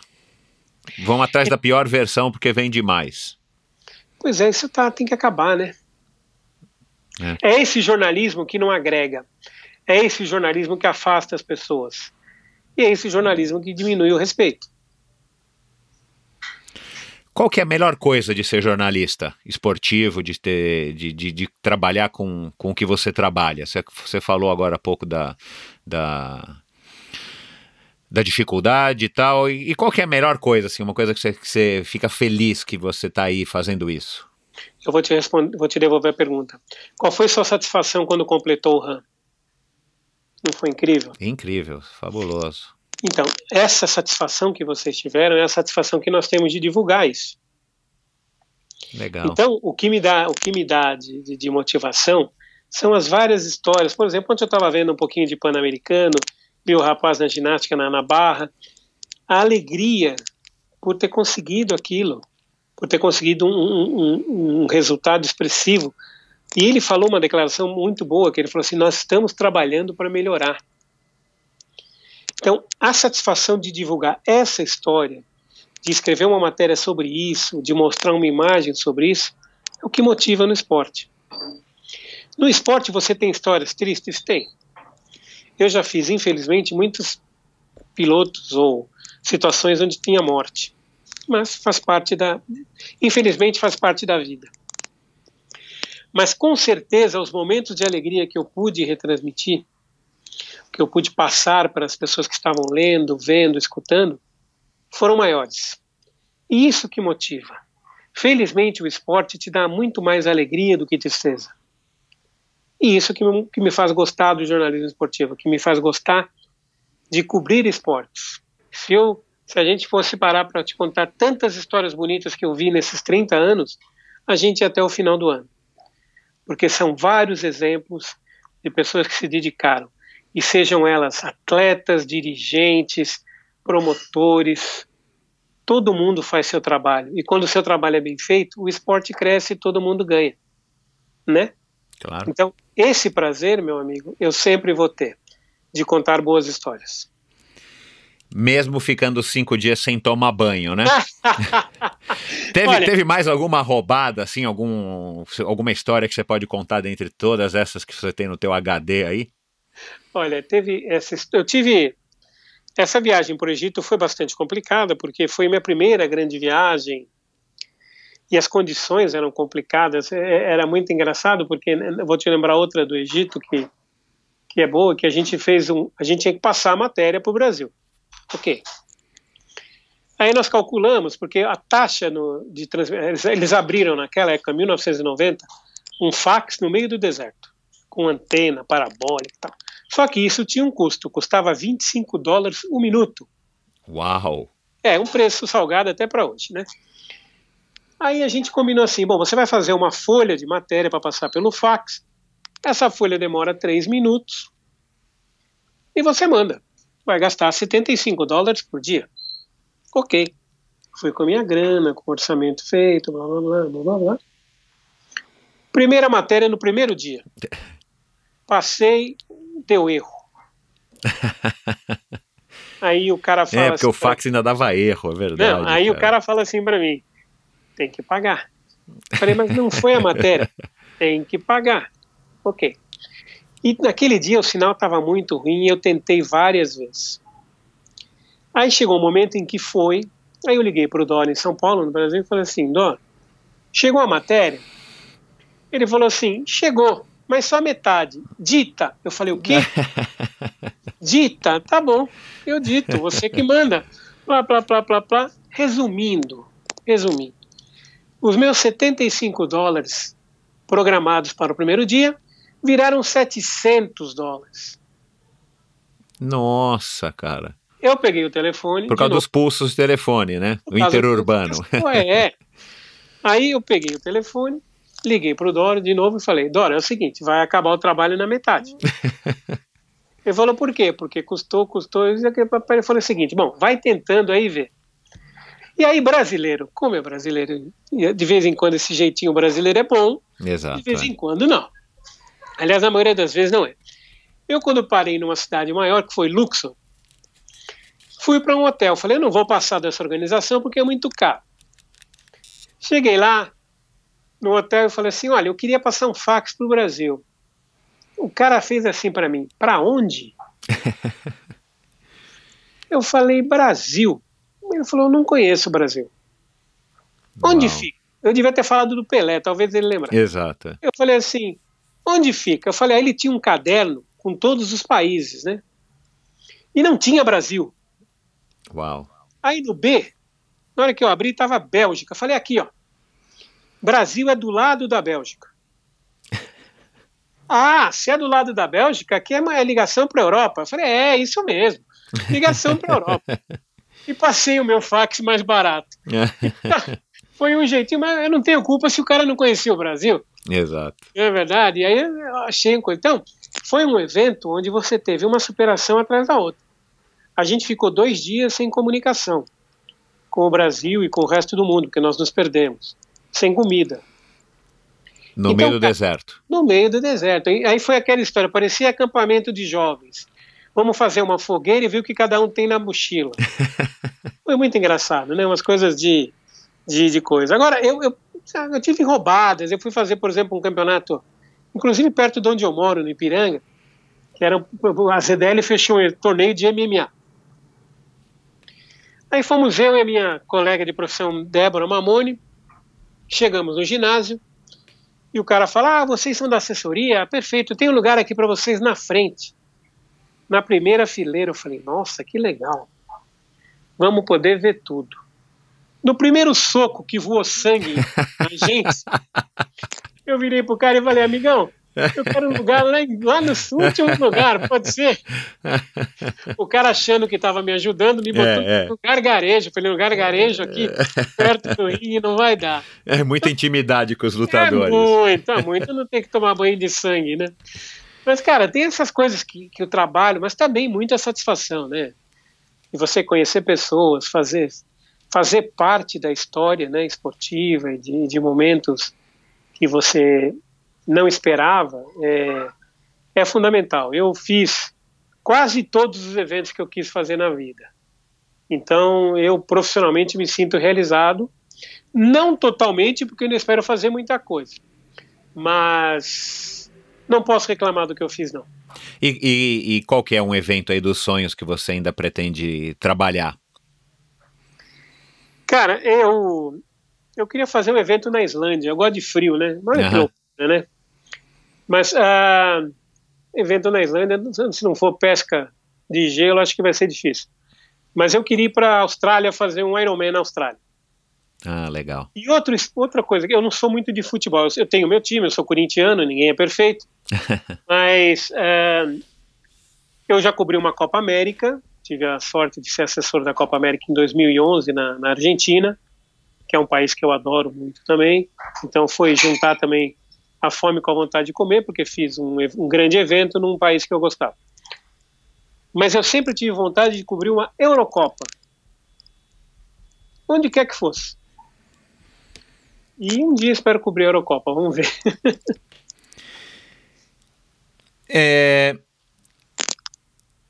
Viver do jornalismo no Brasil, jornalismo esportivo, especificamente, né? Porque aqui é a, a vertente que você escolheu, é mais um sonho ou uma roubada? É uma batalha diária. Um leão por dia.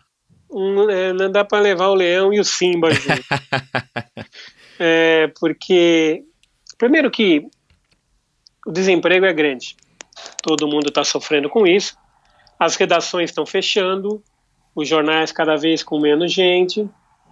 Então o mercado é muito complicado. Se você fosse, se eu minhas filhas hoje, eu tenho duas filhas, uma é professor de educação física e a outra vai se formar em veterinário ano que vem.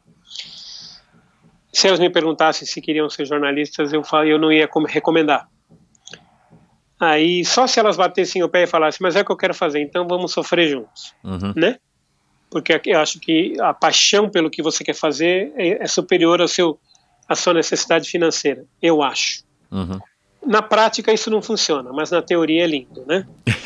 então, é, eu saí por uma vertente diferente, né? Eu já trabalhei em redações, já fiz televisão, jornal, eu só não fiz rádio. Fui editor de várias revistas, de revistas de tênis, de, de revista até de manutenção e tecnologia eu fui, né? E, e sempre tive a chance e a oportunidade e vou, não, vou, não vou ficar medindo palavras e a competência de fazer bons eventos.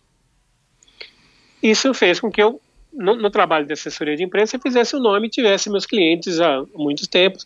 Depois que eu saí da ZDL, também continuei com, com os clientes, adquiri outros e continuei.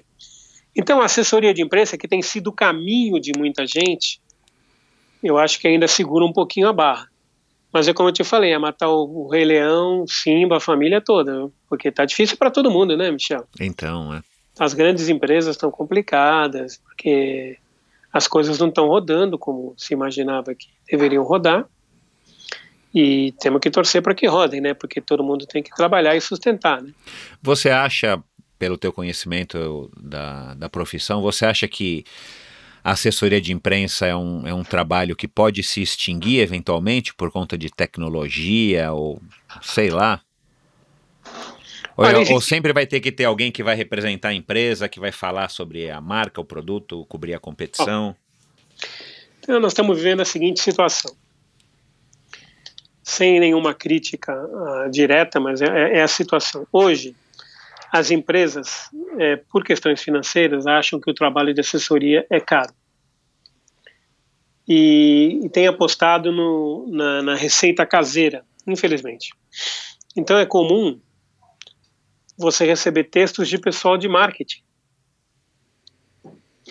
achando que é um texto jornalístico, né? Uhum. Como eu disse, pessoas que escrevem bem, você vai achar várias, uhum.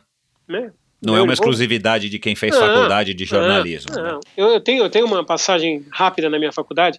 Eu fiz a Casper Libero e meu professor de português era o único tradutor de Shakespeare no Brasil. Uau! Cara era, mas a melhor coisa era conversar com ele, porque a aula dele era um saco. ele não tinha pedagogia para ensinar, infelizmente. Uhum. Uhum. Aí um dia ele pediu uma redação que eu nunca me esqueço. Ele falou assim: o tema é chovia. Chovia eu fiz uma redação sobre uma enxurrada, sobre uma enchente, o que isso tinha provocado. E aí ele pegava o texto de todo mundo e lia na frente. E ou detonava ou elogiava. Aí ele pegou meu texto e falou: Seu Marcelo, o seu texto, seu texto é bom, o senhor tem futuro, mas o senhor é muito frio. Aí eu falei: Doutor professor, como frio? É, aqui falta um pouquinho de poesia, falta um pouquinho de romance. Aí eu não aguentei. Eu falei, com todo respeito, professor, mestre, eu não vim aqui para ser escritor. Eu tenho vários colegas aqui que escrevem muito bem e que com certeza escreverão livros. Não é um só, não. Vários. Escreverão bem, poderão ganhar prêmios. Mas eu não quero ser escritor, eu quero ser jornalista. Aí ele engoliu, falou: tá bom. Mas arrume um pouquinho mais de poesia. e, e, e, é muito engraçado, porque eu já escrevi livro, olha só. E, e mesmo assim prefiro jornalismo. Então, Qual livro que você escreveu? Ah, eu escrevi livro sobre rally, né? Como eu fazia muito rally, eu tinha, fiz alguns livros contando as histórias das provas, com fotos e essas coisas. É uma coisa muito mais jornalística do que romance, uhum. do que um romance. Uhum. Então a profissão não, não tá fácil, a situação não está fácil.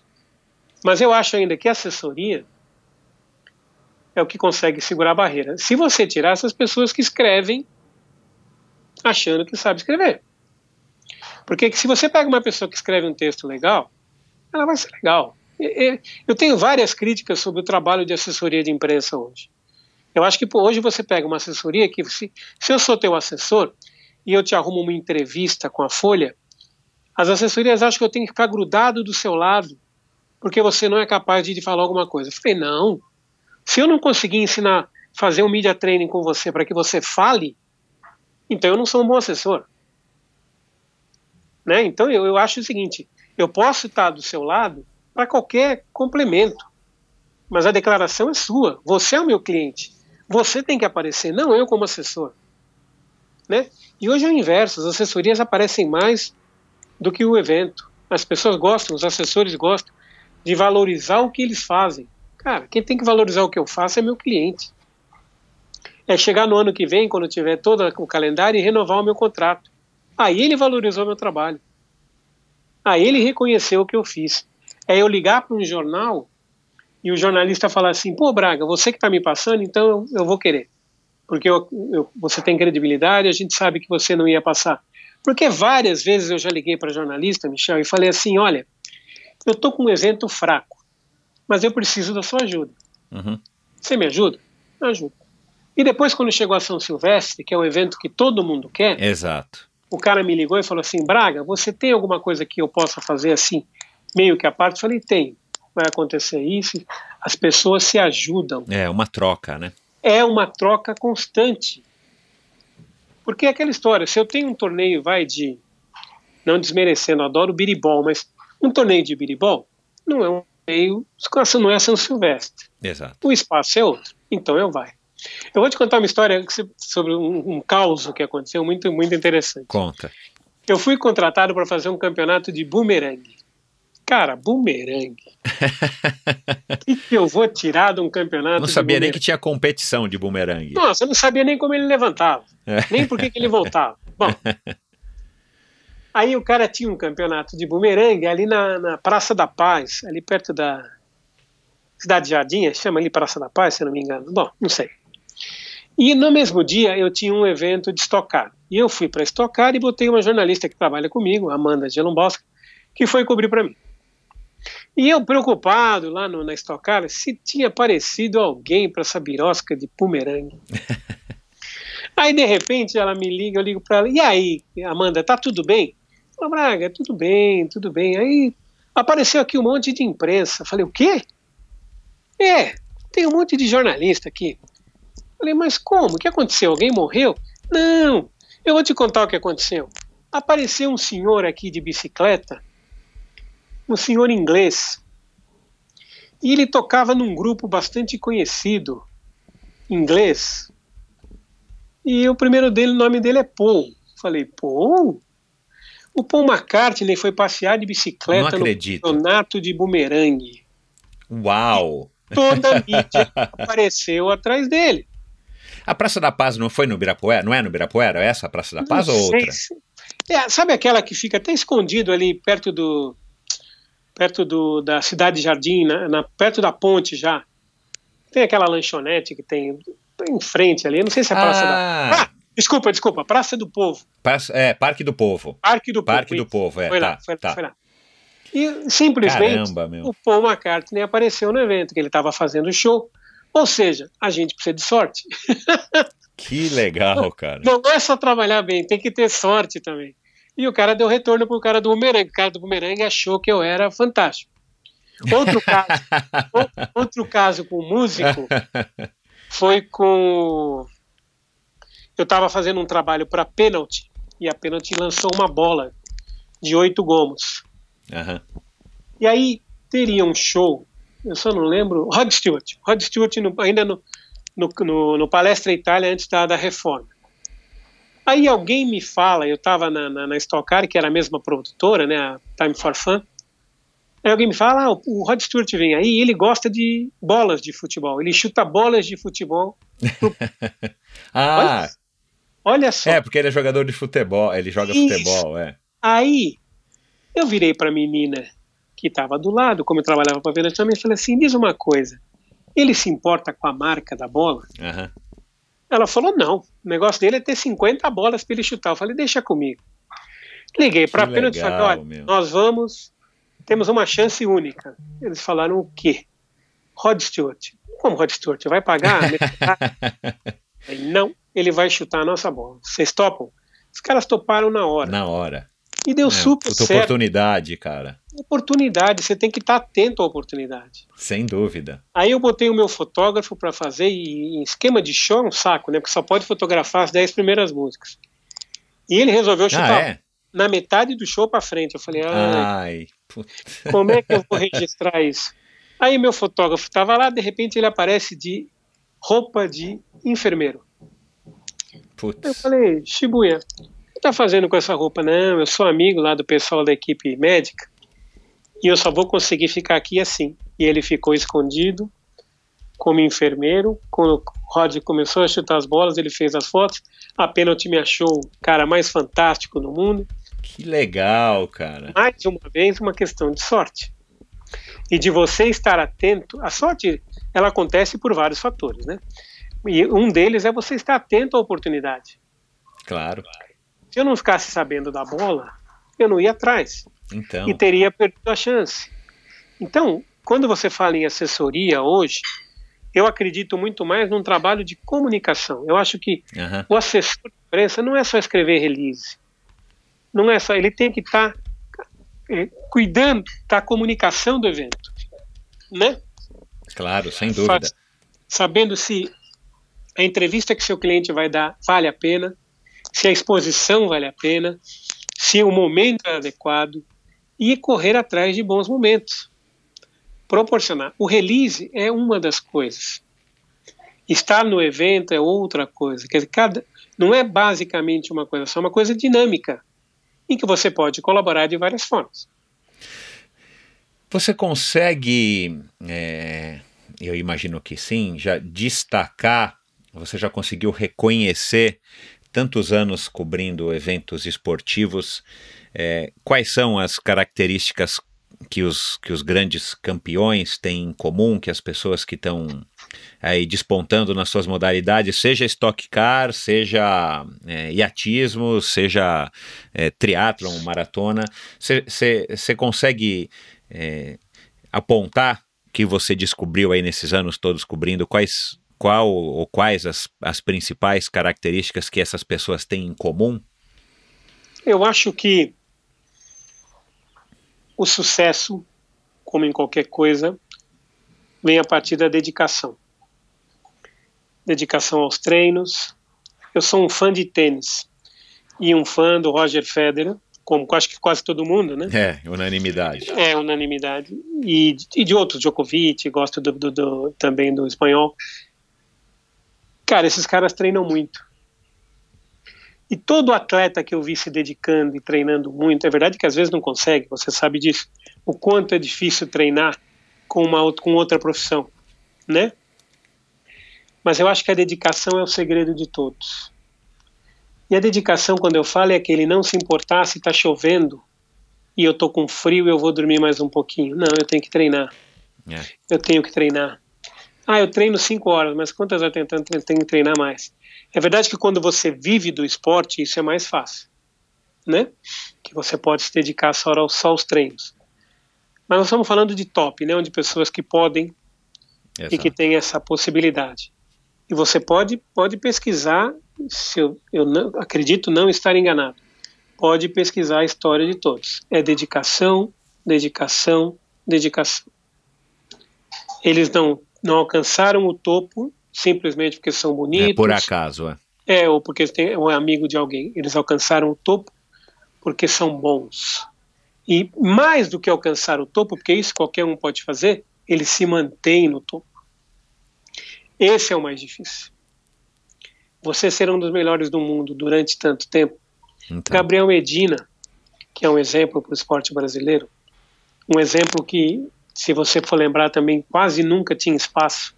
Exato. Eu tenho um amigo jornalista, Moacir Ciro, um outro que sempre mexendo com surf, e eu vi quanto esse pessoal batalhou para conseguir um espaço para surf.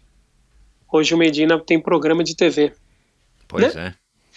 Então, quer dizer, porque o cara se esforça, porque o cara treina, porque o cara é bom. Porque se ele não ganha hoje, ele pode perder, que faz parte do jogo, amanhã ele ganha de novo. É. Amanhã ele é vice-campeão, que ninguém valoriza nessa terra. Mas é bom, né? Dureza, é. Não é, sabe, cara, você pensar que de 500 pessoas você foi o segundo. Então, é. E o cara não valoriza, ele acha que você é um perdedor. Sabe, precisa mudar essa mentalidade, né? Eu acho que isso é é uma questão de cabeça. Então, na minha opinião, eu acho que é dedicação. Você tem algum ídolo ou alguns ídolos que você poderia citar que te inspiram, que que você idolatra mesmo? Olha, o Federer é um deles, o Magic Johnson, lembra do basquete? Magic? Claro.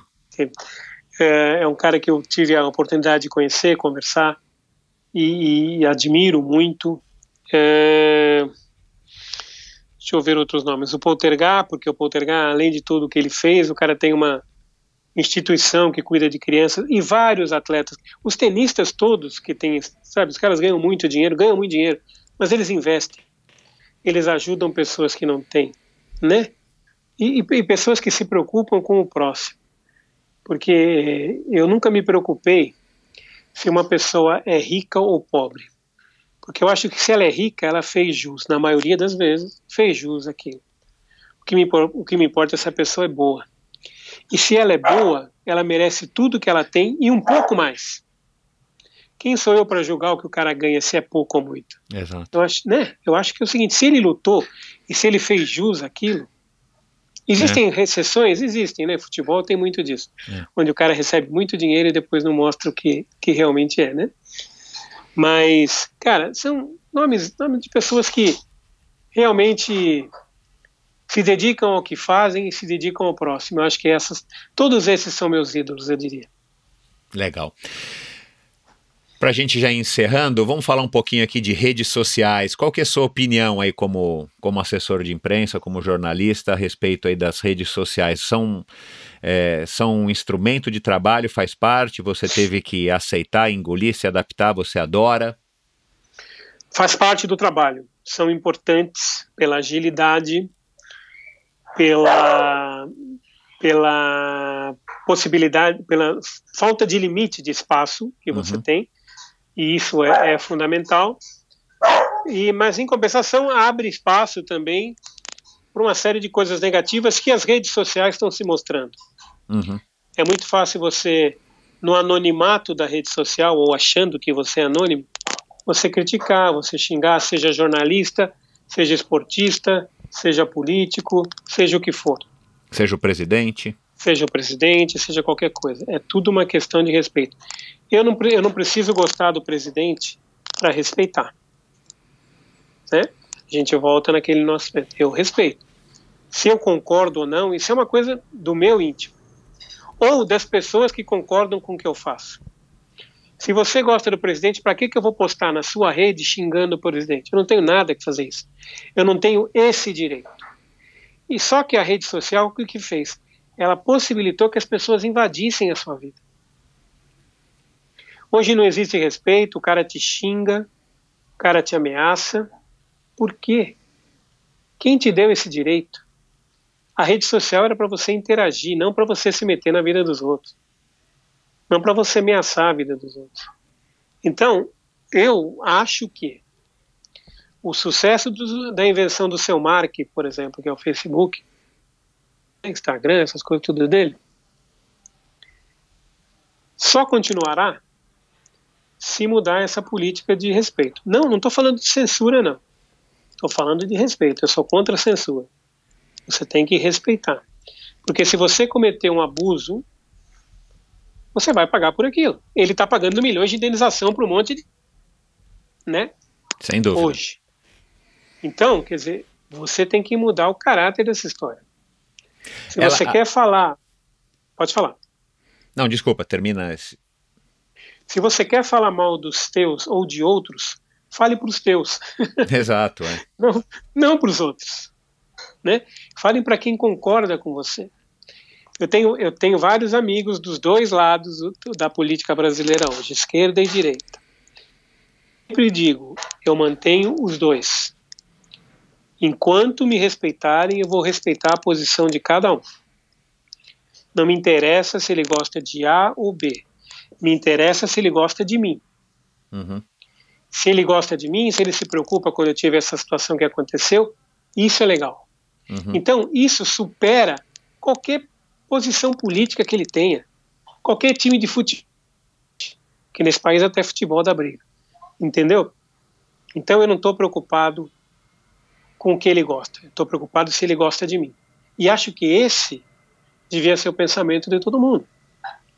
Porque se você está preocupado, se você é corintiano ou palmeirense, para ser seu amigo, então você não tem um amigo, né? Você tem um conhecido.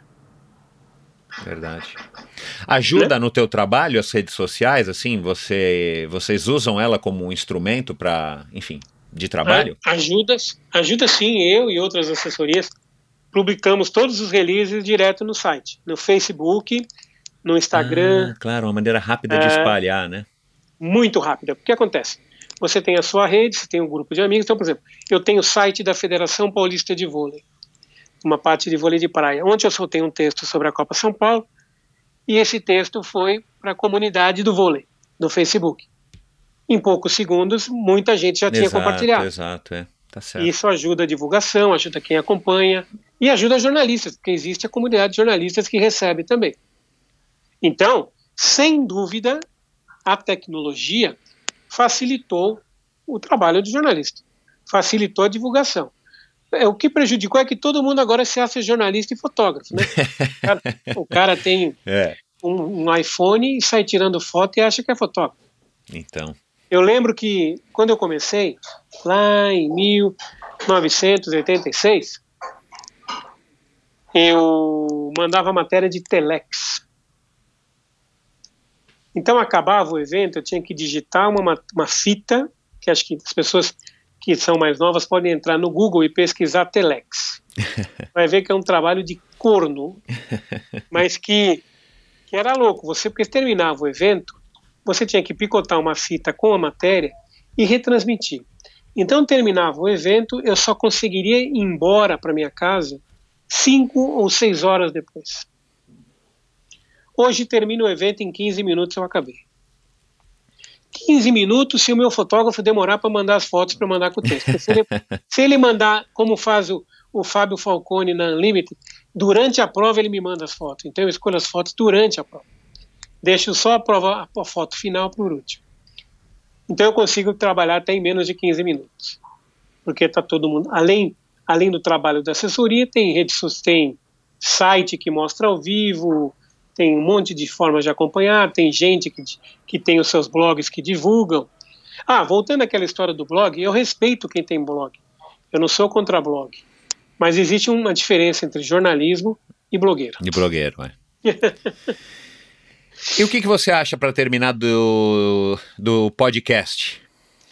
Cara, podcast para mim é uma coisa que tem crescido muito, né? Hoje você, nós tivemos um boom de blogs, um boom de sites pessoais, dos influenciadores. Essa palavra influenciador me deixa meio preocupado.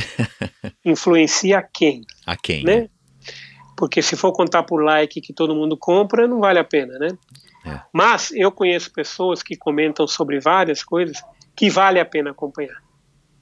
O podcast, o que faz que você está falando com a pessoa. Você não tá, você em nenhum momento me julgou. Você me perguntou as coisas para eu contar a minha história. Isso é o legal. As pessoas podem contar a sua história, né? Isso funciona também quando o cara é youtuber, desde que ele não fique naquele jabá tradicional de fazer só as coisas que são pagas, né? Uhum. Então, é, eu acho que e tenho amigos que fazem esquema de podcast que estão apostando muito nisso, porque o podcast é, é muito mais atrativo do que as outras mídias que estão sendo usadas. Bacana. Bom, é, você, como a gente falou no começo, você está bem de saúde, graças a Deus, né? Você teve que passar por essa cirurgia aí meio que, que no susto.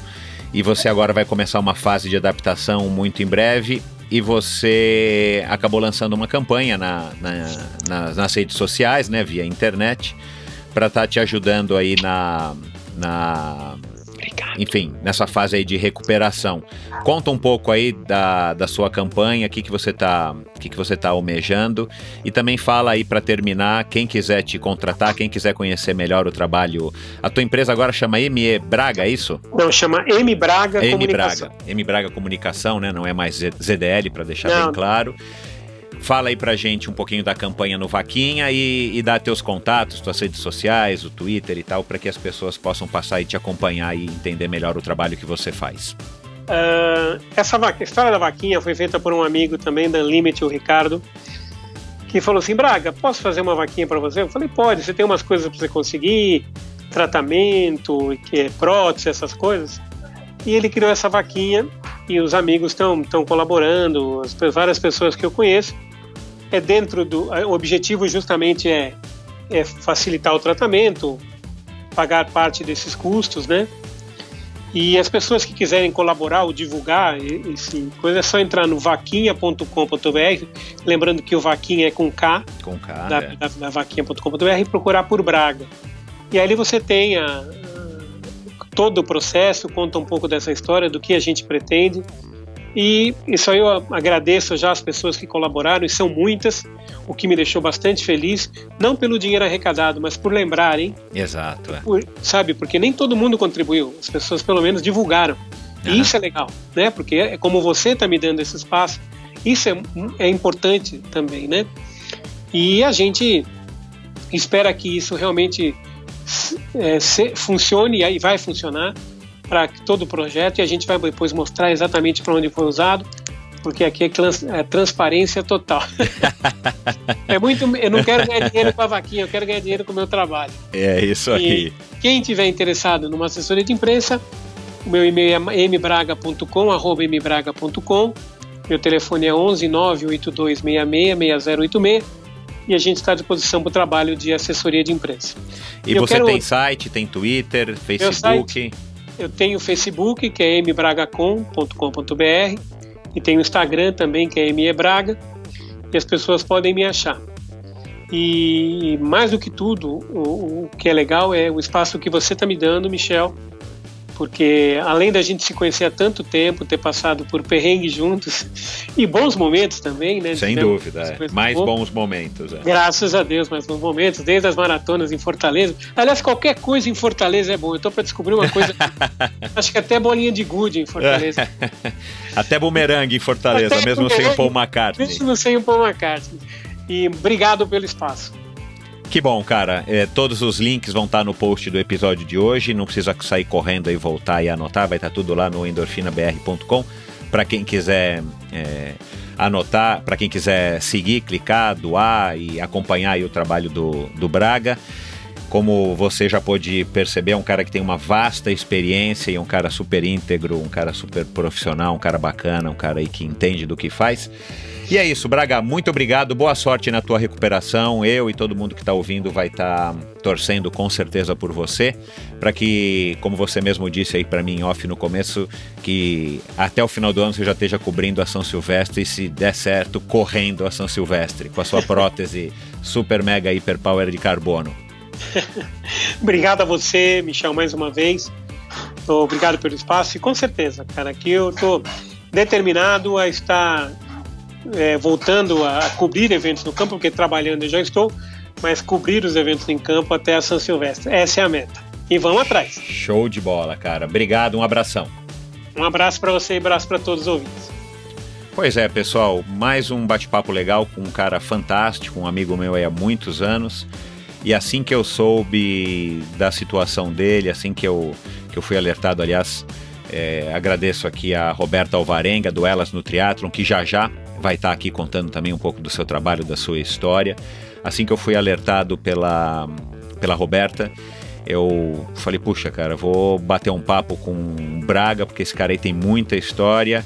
E, e agora mais uma história de superação, mais uma história onde ele está tendo que enfrentar uma, uma barra que, pelo que vocês perceberam, está é, tá sendo muito bem muito bem superada aí. Ele, ele esse episódio da amputação acabou de acontecer faz pouquíssimos dias e ele já está toda tanto é que eu consultei ele fui bater um papo com ele falei Braga vamos um dia marcar de gravar e tal ele falou não cara aproveita que eu estou agora aqui meio meio em casa ainda estou trabalhando e tal mas estou meio parado só vou fazer a reabilitação a partir da, da semana que vem vamos aproveitar e vamos gravar. Eu falei, opa, vamos lá, isso aí que, que, que eu quero. quero notícia bacana e quero gente afim de bater um papo. E foi isso, foi esse o episódio que vocês acabaram de ouvir. Espero que vocês tenham gostado. Vão lá na, no Instagram do, do Braga, ME Braga.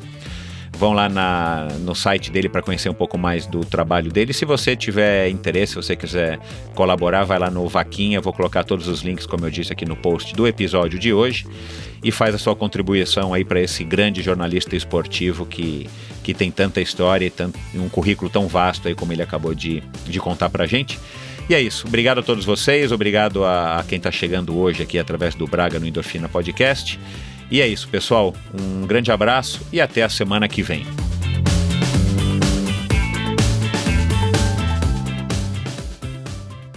Este episódio foi um oferecimento da Probiótica. Por sinal, tenho certeza de que você já tem acompanhado o trabalho muito legal que a Probiótica vem fazendo, investindo não apenas na fabricação de produtos de primeira linha, é claro, mas também ao patrocinar provas e atletas. Aliás, parabéns à Probiótica pela iniciativa.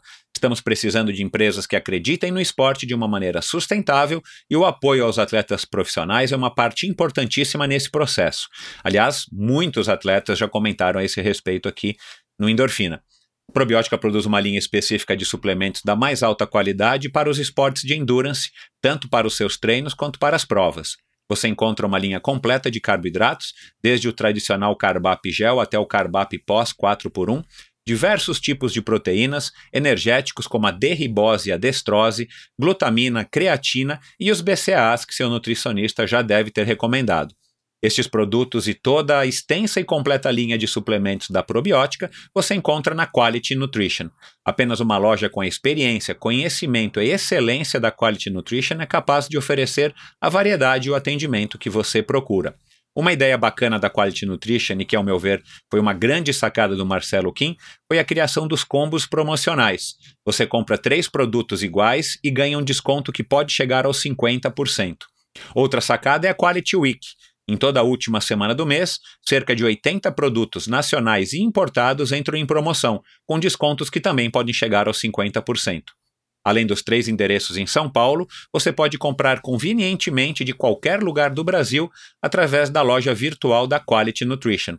Você tem literalmente na ponta dos dedos acesso a uma quantidade inimaginável de marcas e produtos, Acesse qualitynutritionloja.com.br e faça suas compras hoje mesmo. A Probiótica é patrocinadora oficial do circuito Ironman Brasil e 3-Day Series 2019 probiotica.com.br. Acesse o site agora mesmo e conheça a linha completa de produtos da Probiótica. No Instagram, Probiótica Oficial e Quality Nutrition Loja. Siga os perfis e fique por dentro das últimas novidades dessas duas marcas.